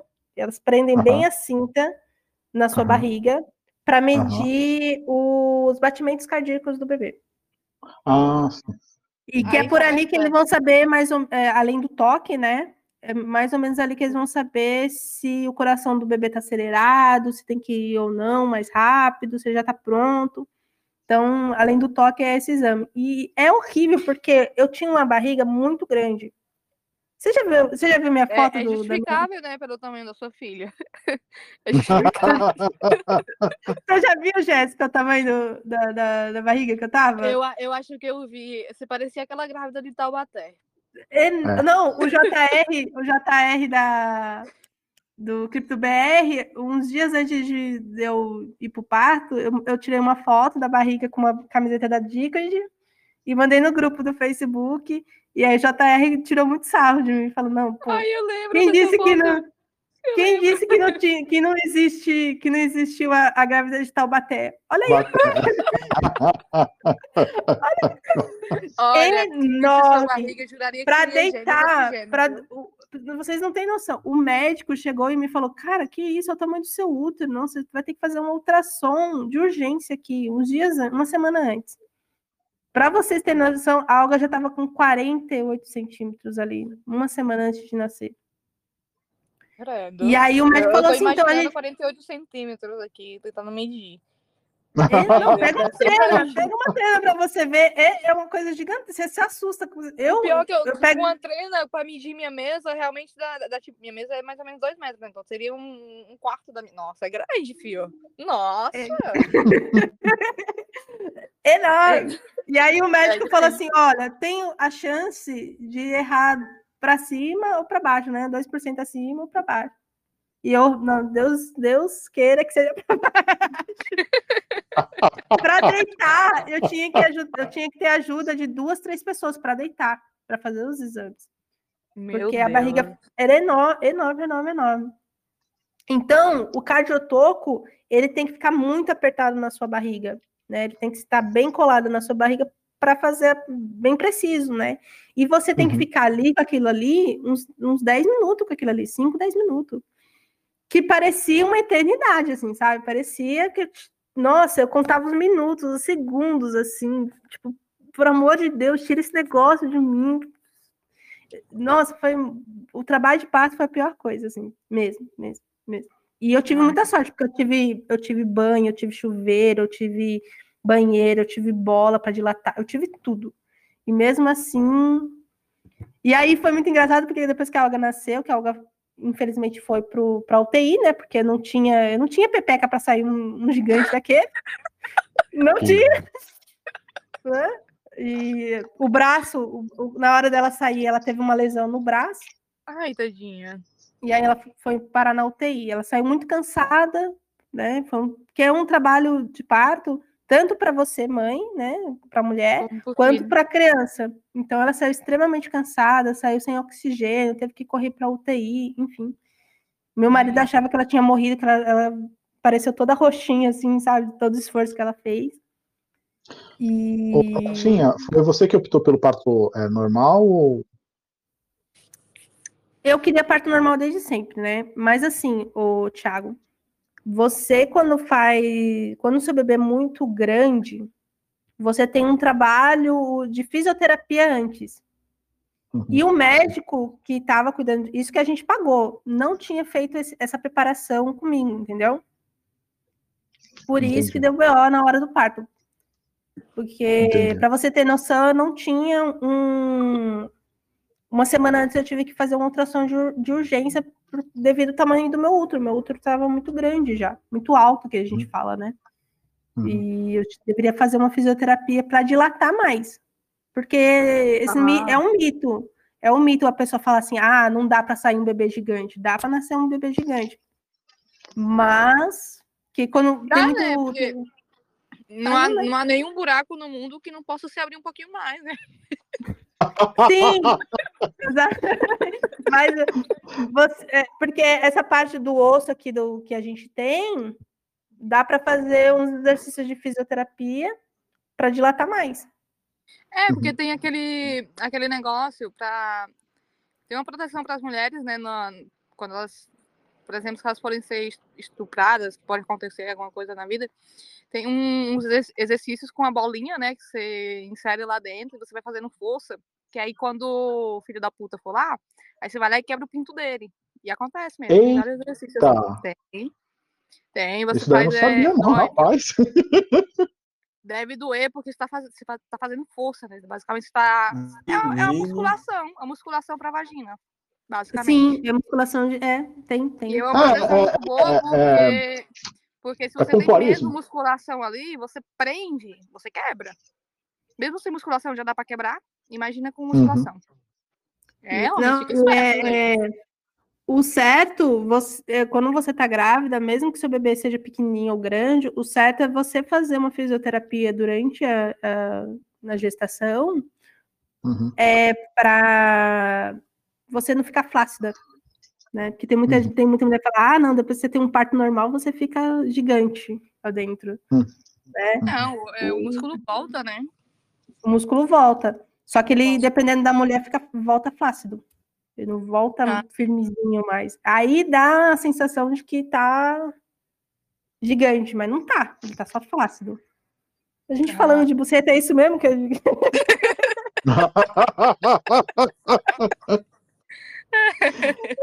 Ai, é é porque é sábado à noite, né? Sábado à É noite é, sábado falar de putaria mesmo. Então. É, É, mas do- é, é- é- é aquilo, né? O assunto vai do pinico à bomba atômica, né? exatamente. Mas é louco, cara. E, e assim, a Olga só ficou cinco dias na UTI. E foi os cinco dias mais longos da minha vida. Ai, eu imagino. Juro pra você. Parecia Assim, que a não gente tinha querendo um comparar. Não querendo comparar, mas quando minha cachorrinha. É, porque minha, minha cachorrinha ela comeu todo o meu chinelo, sabe? Eu tinha trazido quatro chinelos do Brasil e ela comeu as, comeu as correias do chinelo. E ela é bebezinha ainda. E o chinelo ficou lá no estômago dela, né? Aí a gente teve que ir no, no veterinário, porque era pra tirar, porque senão. Ai, meu Deus do céu. Inclusive, ela tá com gastrite, então minhas dúvidas é que o chinelo fez, né? Porque o chinelo, aquilo ali é borracha, aquilo ali tem coisas químicas. Então, acho que ela pegou gastrite por causa disso. Mas é Uhum. foda, foi, foi uma noite muito longa, eu não conseguia dormir. Não dá pra ver as crianças sofrendo, não. E aí o, o- a Olga ficou com um apelido de bebê gigante da UTI. Ah, Ela não cabia naquele negócio. Sabe aquele negócio? que mesmo, não- né? Olhava a mão e falava assim, não saiu daqui. É, não. tem que fazer, tem que fazer propaganda, o slogan do, do hospital. Sim, da UTI. Ele é enorme, enorme, enorme, enorme. O- Porque na UTI normalmente é, é bebezinho pequenininho, né? E ela era É, Sim, os sim. que nascem antes do tempo, né? É, e aí ela não cabia. Ela não cabia na. na. Incubadora, na- né? Incubadora? da- É, não cabia. Era muito grande. Uhum. Vocês têm noção disso? A minha filha não cabia.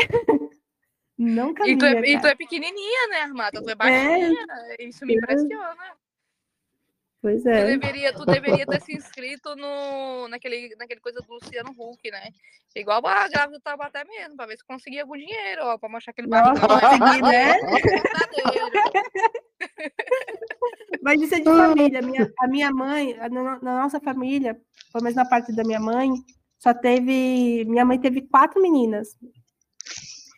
E eu tive menina também, né? E sempre foram muito grandes, assim, sabe? Bebês muito grandes mesmo. Minha mãe, pô, tinha uns barrigão e o povo falava que era gêmeo, de tão grande que era. Olha, a mesmo. minha avó teve 16 filhos.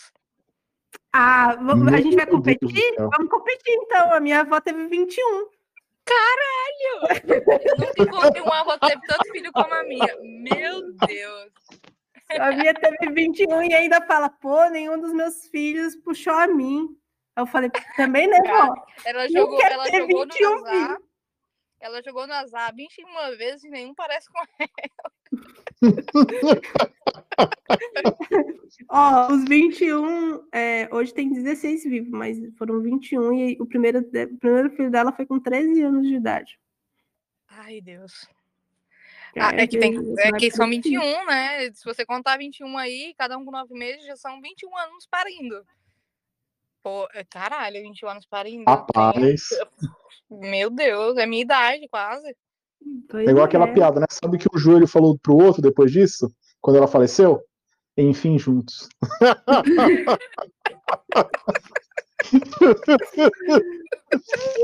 É, era... Ninguém consegue. Não, teve uma amiga minha que o... teve 24. Uma amiga minha teve 20. O o avô dela, os avós dela teve 24. Eu sempre falo, Agora- não, não, não. Isso explica porque no Brasil tem tanto habitante, né? Deve deve ter vindo isso aí. Todo mundo tendo 24 filhos, 16. Outro tinha uns 30. É, filho. Antigamente, né? Antigamente, principalmente no norte, no nordeste, o Will, que, que é aí do, do, do Recife, deve, deve saber mais. E a galera fazia muito filho, mano, porque boa parte era para cuidar da, Pra cuidar das Ah, terras, da- das terras, da plantação, carregar água, lavar roupa, cuidar dos, do- dos outros filhos, né? Então- Usava, aí era bom que os filhos ficavam velhos, que aí tinha os netos também pra carregar, no meu caso. Eu tenho umas Era costas uma bem fortes. Fiz natação na minha vida. Eu não sei nem nadar. Era, Aí eu tenho uma era, Uma microempresa. era uma microempresa, O pessoal, exatamente. o pessoal abriu uma microempresa com os funcionários, aí não tinha. Não precisava nem pagar, não pagava nada, né? É só Pois comida. é, E uma, é era uma investimento. Era, é, filho era É investimento. Uma rapadura com Rapadura com Se farinha. tivesse, se tivesse farinha na, na mesa, Vocês nunca Rapadura comeram, com é, farinha eu nunca comi, com? Jéssica. nunca, Não. nunca comeu, não? Olha, Eu na nunca minha época comi. era tão bom. Na minha época, olha, eu aí falando como se fosse velha. É, na época que eu era criança, assim, eu ia pro, pro engenho com meu avô. Aí era tão Uhum. gostoso, porque vinha aquelas abelhas, ferroava a sua cara, mas você comia mel. Comia mel de cana-de-açúcar. Você comia alfinim, você comia batida. Ai, que, que, que saudade. Que saudade. Essa Era- infância eu já fui, não eu existe fui uma mais, criança né? escrava. Então, mas é, era uma microempresa já ali fazendo fique, né? É, Fazer filho não é os difícil. chineses, né? Os, os chine- Você sabe que os chineses são muito unidos nesse negócio de, de, de família e trabalho, né?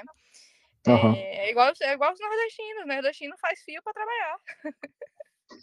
E aí, eu lembro que nos anos 90, mais ou menos, ali 95, 95, lá para 98, porque eu lembro do- dos comerciais, eu lembro de uma- algumas coisas assim, que começou a diminuir, né? A galera não queria ter mais, era cinco, cinco filhos. Diminuiu de 15 É para que, 5. é que veio a seca, né? Como é que você vai mandar É. um monte de fio pro mundo se não tem onde trabalhar? A seca veio, não tem, não tem mais no que trabalhar. Aí vai morrer de fome. Aí foi Uhum. para 5, e aí depois foi para 3, hoje em dia, no máximo dois, né? Três filhos Mas também não Cara, só. aqui não- na não- acho que também. Uhum. Pode falar, Pode falar, Tiago. Não, eu ia falar, acho que também um pouco disso é que, é, obviamente, também houve uma evolução em relação à informação, né? Então, obviamente, o pessoal foi começando a ter mais informação também, possibilidades, né, e, e formas de evitar, né, concepção. Isso também é um fator, é, acho que fundamental, né, para poder fazer o planejamento familiar, né? É, eu acho que o mundo mudou muito, sabe? Já não, não tem essa necessidade de ter tanto filho no mundo. Sim, sim, concordo. Aqui, aqui na Espanha, por exemplo, é, na Europa em si, né? A Europa ela, ela tem mais velho do que, do que adolescente e jovem. É Uhum. tanto que no Covid, no Covid, o pessoal aqui tacou mesmo na, na quarentena, na- nos métodos de, de para ninguém pegar Covid, porque a sociedade Muita é população de risco, né? É, são tudo grupo de risco. Aí o pessoal morre, a Espanha morre, a França morre, a Suíça morre. Por quê? Porque só tem velho na Europa. Quem é Entendi. que vai pagar imposto? Os jovens não vão ser, porque não tem nem emprego. Os jovens moram com os pais ainda. Entendi. Aí Faz aqui. É, Mas eu bem, acho que o mundo também Deus. que envelhece. Eu acho que o mundo também que envelhecendo. Não concordo. Não, você vê como exemplo a, a China, né? A China, eles alteraram novamente a questão da, da política de, demográfica deles, né? Antes tinha a política do filho único, eles liberaram para ter dois filhos, e agora, recentemente, né, até vi um vídeo no, no YouTube, eles alteraram novamente, cada casal pode ter até três filhos, né? Sem problema de questão de tributária. Por quê? Porque a China está começando a passar por uma crise demográfica. É, eles se China é tanto. é, não é que a China é pequena, né? A China é extensa, mas é, tem muita gente na China. Tem mais que no Então, Brasil. que- E, É, é que pro, pro tamanho do país, né, Jéssica, a população não, não dá conta de, de, como é que eu vou dizer assim, de fornecer, por exemplo, a, a, a mão de obra suficiente para custear o país, vamos dizer dessa forma, né? sim, E é como tinha uma que- política onde você Cara, tem restringia o número de filhos, aí complicou, né? Sim. É, é tanto que aqui na, na Europa o que não falta é chino, cara. Aqui quem manda nos comércios, tudo, tudo mesmo, são chinos. Você vai, olha, você vai num restaurante que é italiano, o dono é chino. Eita! Tu vai, no, tu vai na padaria espanhola, o dono é chino. Aqui só tem chinês, só tem chinês dono E- do, dos comércios, é ridículo. E existe alguma, alguma, algum mal-estar em relação à, à população espanhola com estrangeiros aí, Jéssica? Olha, assim, aqui na Espanha eu não senti muito, porque a Espanha é bastante liberal com o estrangeiro. Eles gostam do estrangeiro. Tem Uhum. só, só algumas partes aí que eles não gostam muito, que são os Marrakech, os do Marrocos ali, porque, enfim, é, é questão de, de religião, essas coisas todas, de, de, de homem que manda em mulher, sabe? Essas leis aí estúpidas que tem no, no país deles, que homem manda na mulher, né? Uhum. Mas aqui na Espanha eu não senti nada assim grave em relação a isso, não. Uhum. Aqui eles são bem liberais. Agora em Portugal, em Portugal eu já imagino que aí tem uns probleminha, né? Porque em Portugal eles não gostam muito dos brasileiros. Portugal, Uhum. portugueses pensam que os brasileiros vão para Portugal para roubar os empregos deles, sendo que os portugueses, no, no momento que eles se formam, eles vão para outros países, vão para Suíça, vão para França para buscar emprego, porque em Portugal não, não tem emprego que preste para eles. É meio, é, é meio contraditório, sabe? Querendo ou não, Hum. Portugal tá vivo ainda por causa dos brasileiros que estão lá, que levantaram o país. Uhum. É, é, até porque o, o jovem vai, vai para fora, são pouquíssimos é, portugueses jovens, né, que fica, e Exato. a maioria que fica são pessoas mais idosas, né, e aí já tem um, um pensamento um pouco mais fechado, e Sim, são a mão de velhas, obra né. portuguesa é brasileira. É brasileira, Sim. só tem brasileiro lá. Você vai no, no porto, você vai, passa pela rua, aí tem aqueles adolescentes gritando na rua, você pensa que é português, aí não, é os brasileiros que se infil- infil- infiltraram lá com os portugueses e você sabe que na, em Portugal tem um negócio que os estudantes, como é uma cidade assim, um país assim muito de estudantes, os estudantes saem na rua pra gritar, sabe? Eles ficam cantando aquelas, aqueles coros da, da escola. Aí você passa Uhum. 24 horas escu- escutando a mesma coisa. da- da- Mas é só brasileiro lá. Tem, pou, tem pouco, tem, tem, tem poucos amigos espanhol, eh, por- portugueses que moram em Portugal. Poucos. Uhum. É, não, isso é, é de praxe, né, a gente é pior do que gafanhoto, quando você pensa tem monte, monte de BR lá, mas... É, assim, eu, não, eu, não, eu não gosto muito de Portugal porque a experiência que eu tive lá foi meia, meia ruim, sabe? Não posso, sentido? não posso falar pela minha experiência, mas assim, eu detesto Portugal porque português nunca foi muito simpático comigo.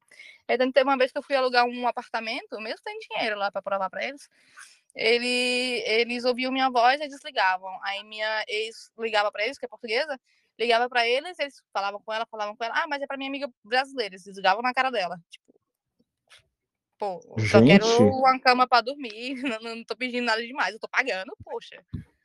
Que loucura. É, para os portugueses, os, é, os brasileiros vão para lá para roubar dinheiro, ou para roubar os empregos, e as meninas vão para lá para roubar os maridos. É que Gente. teve uma época, eu acho que foi nos anos 2000, mais ou menos, que saiu muita brasileira para cá, para Europa, sabe, para Portugal. E os portugueses Uhum. se apaixonavam pelas brasileiras, claro, a mulher bonita daquelas, é, é, é óbvio, né? Aí ficou. Mas- As brasileiras vão para Portugal para roubar o não marido das mulheres. pra cá. Mas eles não vinham pra cá pra roubar ouro? Pois, não é Pois, isso? então, é... Não, Vai. aí um amigo me falou isso sobre as meninas. Eu falei, e vocês foram no Brasil roubar ouro e saíram lá e deixaram só o pau Brasil pra gente? E aí? Se tem alguma coisa pra falar? Agora, Eu agora é o pegando de troco. Pegando de É, volta agora é o de troco. herança. Nada mais justo, né? É, Comer- espero que a Kátia não, não, não que escute esse podcast. Ah, eu gosto, eu gosto bastante de. É. Mas, um, a- a- aí na Espanha, o, o- o lance de preconceito na Europa é- é bem menor do que aqui, né? Eu tenho bastante amiga que, que é do grupo LGBT que fala que aí é bem tranquilo, né? Cara, Espanha é comunista. Espanha é comunista. Aqui só tem comunista. Só tem gente, só tem gay, Ah, pô, mas- sapatão. É, É, cidade então, autônoma. Não, a, a, Espanha, a Espanha é maravilhosa nessa, nessa questão, porque, assim, os preconceitos que eu vi foram quase nulos, sabe? Visivelmente foram quase nulos. Nunca vi nenhum comentário, nunca vi ninguém olhar torto. Já vi um monte de menina aí com, caminhando com de mão dada, meninos caminhando de mão dada, assim, é, é bem liberal mesmo. O pessoal gosta muito. Não, Portugal sempre, eh, Portugal não, a Espanha sempre teve essa fama, né? Mesmo na época do Franco, eh, sempre foi muito liberal, né? O, o- é, é, não é bem da época do Thiago, né? Chamando o Thiago de velho agora. Pô, a- também chamou bem velho, né? Eu não, eu não lembro dessa época do Franco, gente. Desculpa. eu Não, tô não, tu nem era nascida, ela Provavelmente. Não, mas a Espanha, nem era nascida. pra frente mesmo. Bem pra Não, frente mas mesmo. a- Às vezes eu, às vezes É que eu, paro eu gosto muito admiro. de. O Rafa fica louco comigo, mas eu, eu gostava muito de ver a Rogéria, sabe? A Rogéria? Uhum. Conhece a Rogéria, né? A Rogéria foi um, um símbolo, né, do, do, Eu vou, do, do, da do vou Brasil, né? saída aqui, pessoal. Boa noite aí pra vocês. Boa noite, Boa noite. Viu? Ah. Ô, Jéssica, você não conhece. Boa, valeu, Will. Obrigada, viu? Ô, Jéssica, você não conhece a Rogéria? Não. Tchau, foi um prazer te conhecer. Não, mas. A Matinha, a Matinha deve ter um documentário aí que fala da Rogéria para indicar. tenho, eu tenho. Pior que eu tenho. Eu- Sabia? Eu sou louca pela Rogéria. E porque na minha ela, a Rogéria, a Nani People são duas duas pessoas assim que para mim são muito fodas, assim, sabe? No- nesse sentido.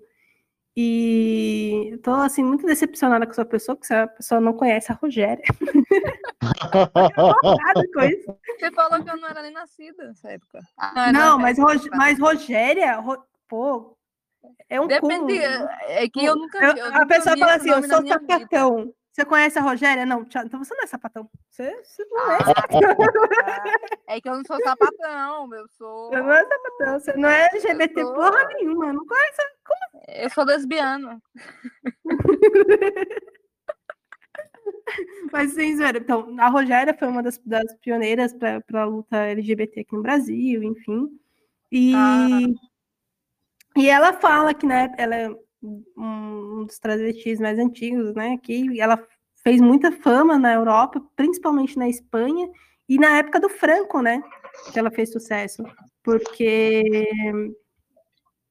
era comunista, era, era ditadura, e era ditadura muito pior do que aqui no Brasil. E ela teve total liberdade, assim, entre aspas, né? Porque se você não fosse operado, você tinha que tirar a maquiagem entre o teatro e outro. Mas, se você fosse operado, você podia tranquilamente, ao contrário do Brasil, fazer o seu espetáculo de boa. Ai, que E, então a Espanha sempre teve essa, essa pluralidade, digamos assim, né? Sempre foi muito, muito liberal nesse sentido. Olha, Por isso que eu acho que, que na Espanha eu acho muito difícil ter esse problema assim com. Porque é olha, algo deve meio ter, cultural já, deve ter entendeu? um Tipo, caso, deve ter um caso ou outro, porque não dá pra excluir, né? Ela tem seu. Sim, o sim. é terrível. Mas eu acho mu- muito, muito minúsculo, sabe, os casos que isso acontece. Mas também a- a- os espanhóis são muito pra frente. Até na questão de família aqui, meu, família aqui é muito unido. Tipo, eles realmente apoiam. É tanto que é aquilo que eu comentei antes, o- os jovens aqui, eles ainda moram com os pais. É pouca gente que mora fora de casa.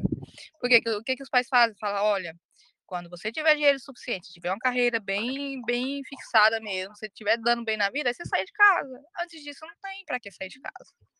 E isso é Uhum. bom, porque aí ajuda o filho, né? O filho cresce dentro de casa, mas cresce.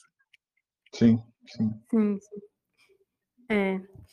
Então, né? A gente já tá aqui há quanto tempo já? Eu já nem, nem eu sei. A gente já tá uma hora e meia já. Ai, nossa, Eita. passou rápido, hein? Podcast bom é esse, é aquele que você nem percebe o tempo passar. Não teve que passar. é, isso é verdade. Mas, né, eu não sei se você tá com tempo, você tá aí com a, com a família, né, da sua esposa e tal. Ah, eu tô de boa por enquanto. Que no... É que lá fora tá calor, né? No meu carro tem o ar-condicionado, tá aqui geladinho, tá gostoso. Nossa, Jéssica, por curiosidade, quantos graus está aí exatamente? Cara, olha, não me xinga. Tá 28 graus. Mas eu vou te falar, são 28 graus com umidade. É Ah, porque, tá. olha, se fosse em Portugal, eu estaria tranquila com esse, com esse, com esse, com essa temperatura. Mas aqui na, em Barcelona não dá. Não dá. Uhum. Madrid, perfeita, com 28 graus, perfeita, lá é, é lindo. Só que Barcelona é muito úmida, muito úmida. Também porque é, é cidade praiana, Litorânea? sabe? Ah, tá. Então, não sei, é, é muito úmido, muito úmido mesmo. É insuportável. O Thiago mora, mora aqui em Santos, né? Ah, eu, eu sou da terra do no ah, frio. então o Thiago conhece o Matheus Grejó. Não, não, na verdade eu conheço, assim, nunca vi pessoalmente, mas eu conheço Como não? pessoalmente. Ele tava, ele tava lá, ele tava no, no Beat Sampa lá, ele tava lá. Não, mas eu não falei com ele pessoalmente, eu conheço Ah, assim, não só de ver, né? Mas que eu já conversei, já fui inclusive em festa de aniversário do Felipe do, do, do do Felipe Escudeiro. Esse eu É, posso o falar. Nunca eu mandou convite pra mim, você está falando. Pô, Eu é, gente mensagem pra ele, né? olha, você convidou o Thiago pro seu aniversário e não me convidou. Ah, mas é que você tava longe, né, Jéssica? É, É parece. brincadeira, é brincadeira.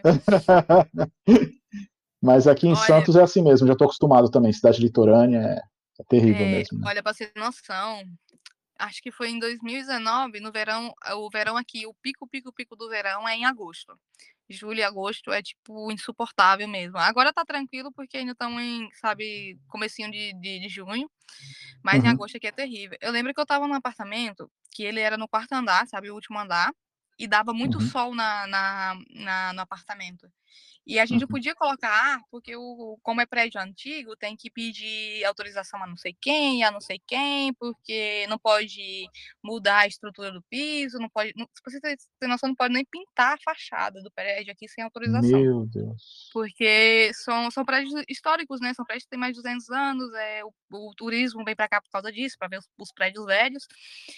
Daí, meu, era sete horas da manhã, eu acordei literalmente toda molhada de suor, de tanto calor que tava. Tava insuportável, insuportável. E tipo, tava 28 graus. 28 graus, mas tava insuportável. Insuportável. Uma- Aqui o Uma calor é pequena, insuportável. uma pequena lembrança de como era aqui no Brasil, né? Uma pequena lembrança do dia que eu fui tirar minha habilitação lá em Mossoró. Meu, agora Mossoró, fia, eu tava dentro da van, porque eu não, na época eu não, não dava nem pra ir de moto naquele lugar, mas tava dentro da van, você olhava assim na janela da van e tinha tipo o, o, o bafo do calor. Nossa, cara, ali tu, tu, tu colocava sua mão ali e queimava de tanto, tanto sol que dava naquilo, tan- tanta umidade. Era terrível. Igual Mossoró e Pau dos Ferros, eu nunca visitei. É, é que é Hum. terrível, terrível. Não É, suporto. ô, ô, ô Jéssica, pra gente, antes da gente iniciar, é, que já vai dar 7h40, daqui a pouco o marido chega, o marido saiu, daqui a pouco chega. Tem que aproveitar o sábado da noite também, né? Sou filho de Deus também. Claro, claro, claro. É, é, qual a coisa mais. ah, Toda vez que a gente, antes de encerrar, duas coisas que, as, que a Caco- Ah, ele já chegou. Deixa eu, deixa eu pedir. Vamos conversando aqui, eu vou abrir a porta para ele. Já volto. Uhum. E, e assim, para você agora, Jéssica, a Espanha você já está assim ambientada, aclimatada para você, é, já é, é, você já se sente em casa aí, né? Ou, ou como é que é para você essa sensação de morar na Não, eu Europa? me sinto em casa. Eu demorei muito a me, a me adaptar aqui por- na Europa em si, né? Porque não é a Uhum. mesma coisa do Brasil. No Brasil tem festa, tem, tem barzinho, tem um monte de viado vestido na rua, tem um monte de, de- de- Ali na Paulista, já sabe como é que tem, né? Ali na Augusta já tem um monte de. Então, assim, é outra realidade aqui, né? O pessoal aqui é mais tranquilo. A Espanha, a Espanha é um pouquinho mais, mais, mais doida, igual o brasileiro, mas não Uhum. tanto, sabe? Não chega nem perto. Então eu demorei muito a, a me atualizar aqui por causa disso, porque não tinha, não tinha mais o fuzuê que eu tinha no Brasil, sabe? Uhum. Mas agora tá de boa, porque nesse ano de pandemia, né? No ano de pandemia não adiantava nada estar no Brasil ou estar aqui. Aí você acaba acostumando com, com o ambiente. Agora tá, tá sendo estranho. Agora, agora sendo tá casada sair também, agora não dá pra ficar fazendo, ficar fazendo farra mais, não. Pô, agora eu tô achando estranho é sair de casa, cara, porque eu passei um ano presa dentro de casa e você sai na rua e agora tá- dá pra sair sem máscara e tudo, mesmo se você não tiver va- vacinado. Você sai na, na rua sem máscara e parece que você não sabe mais como colocar a boca, sabe? Porque na máscara Uhum. tá escondido, foda-se como você coloca a boca, né? Mas agora eu tenho que treinar como colocar minha boca pra sair na rua, porque senão eu vou estar lá com a boca torta, sabe? Eu- vocês, quando saírem sem a máscara, quando finalmente vocês aí no Brasil saírem sem máscara, vocês vão saber o que eu tô falando. Vocês vão, vão, vão ter, que, treinar se eu sair de casa pra não entortar a boca na rua. É, não ficar com- você não- se fone de ouvido, né? Você coloca, você coloca ali um fone de ouvido, coloca a máscara, você pode cantar, ninguém vai ver. Agora, Exato. depois E você eu treinar isso de novo. Esses dias eu tava, eu, eu tava passeando na rua e tava com os fones de ouvido mesmo, eu tava cantando, sabe? Eu esqueci que eu tava sem máscara. Aí teve, passou duas meninas por mim e ficaram, ficaram olhando pra mim, eu achando que eu tava falando com elas. Eu falei, não, filho, eu tô falando com vocês não, eu tô ouvindo minha música. É porque brasileiro, brasileiro não, não escuta música, ele tem que performar também, né? Claro que senão não é música. Não, não é música, brasileira é assim. Mas enfim, como eu estava falando, antes da gente encerrar, duas coisas acontecem. Primeiro, a gente encerra a gravação, mas o bate-papo fica aberto, porque às vezes o, o, as pessoas que ficam aqui na sala têm um, um assunto polêmico para não levar processo, daí deixa só para depois, nos. E o segundo é que a gente, eu pergunto qual foi a coisa mais bizarra que aconteceu com você nesse mundo cripto. É, a gente teve casos assim de. A Isa foi a primeira, né? Primeira convidada, e ela falou que um caso muito bizarro que aconteceu com ela foi o número dela parar na, na Deep Web. o número dela foi parar na Deep Web. É um dos Cara. casos bizarros, mas teve gente que teve aluno que perdeu tudo. E, casos e casos Cara. bizarros aqui. A coisa, a coisa mais ridícula, assim, que eu posso pensar é... foi num cliente que, tipo, eu atendi ele sempre muito rápido, só que teve um dia que eu não atendi ele rápido. Eu te juro, demorei cinco minutos pra, pra, pra responder o cara. E o cara começou a me xingar. Não, ele come... sabe, ele usava sempre um caps lock, sabe? É sempre em caps. Começou a me xingar, começou a me xingar, começou a me xingar, falando que eu não sabia mais atender ele, que eu não tava dando valor ao cliente, que isso, que aquilo. Eu falei, cara, eu demorei cinco minutos pra te responder. Só que aí depois eu não atendi mais ele. E aí, eh, do nada, um número, um número anônimo me chamou e mandou o endereço lá da minha avó e falou: Olha, você mora nesse endereço aqui? Vou já já passar aí. Eu falei: Oi? Oi, querido. E eu fiquei nervosa, né? Porque eu fiquei, cara, porra, acharam o endereço da minha avó, mas minha avó não tá nem lá, mas mesmo assim. O cara tá tão doente de uma forma que, por causa de cinco minutos que eu não respondi ele, já, já, já vai atrás de ameaçar a minha família. Tipo, pra mim isso foi muito bizarro, muito bizarro mesmo. Eu, eu passei umas, bem, uma- umas mal noites aí sem dormir por causa disso. Nossa, que situação. É uma triste, situação né? bem Aí, aí, tipo, depois que aconteceu isso mesmo, é, toda vez que um cliente. Porque assim, eu já tenho um nome no mercado, né? Eu não preciso tá, tá, tá preciso, eu não preciso ouvir desaforo dos outros só porque os outros estão com um mau dia. Pô, sou um atendente, eu tô te atendendo. Eu vou dar o meu melhor. Olha, se eu não tiver num bom, num dia de bom humor, eu vou ser fria, tá? Mas eu sou fria profissional, sabe? Eu vou te tratar bem, eu vou te atender bem, eu vou te atender rápido. Tu, quando tiver num dia mal, tu não precisa me xingar. Eu não tenho culpa dos seus problemas. De verdade, eu não tenho. E desde então eu falei pra mim, olha, eu não vou mais ouvir nenhum desaforo de cliente. E não escuto. Toda vez que um cliente vem falar mais estressadinho comigo, eu falo, ó, tchau. E bloqueio. Porque não dá. Não dá, Tá não. eu- certo. Pra quê ficar perdendo minha sanidade mental por causa de, de, de um lucro e à toa? Não dá, não. Não dá mesmo. Tá certo. Então é isso, né? É eu vou encerrar aqui a gravação. E muito obrigada aí, Jéssica. Eu sei que deve Eu ser tarde pra caramba aí. Não, não dá nada, não. É sábado. Sábado a gente dá. Eu, na verdade, eu tô com horário brasileiro, né? Então eu sempre vou dormir 6 horas da manhã aqui, que são uma da manhã aí no Brasil. Então tá tranquilo. Você é louco. E valeu, muito obrigado mesmo de ter participado. Foi um bate-papo bem, bem, bem bacana. A gente falou, como diz o Thiago, né, do Pinica Bomba Atômica, e isso é muito legal, muito gostoso. E sempre, espero que sempre volte. Pra gente sempre Não, trocar uma volta. ideia. Você me chama que E eu venho. marido, o marido já veio já com um copo de vinho na, na, na, na mesa. Ai, Olha o eu- perigo. eu- Olha o perigo. O pior é que eu vou que eu vou dirigir, então eu falei, cara, eu adoraria me encaixaçar agora, mas se eu me encaixaçar, eu não sei parar. Então é melhor, melhor chegar vivo em casa, né? Então, Muito top Pra, pra galera aí do hoje. podcast, valeu. Boa noite pra todo mundo. Vou encerrar a gravação agora em 3, 2, 1 e. Falou.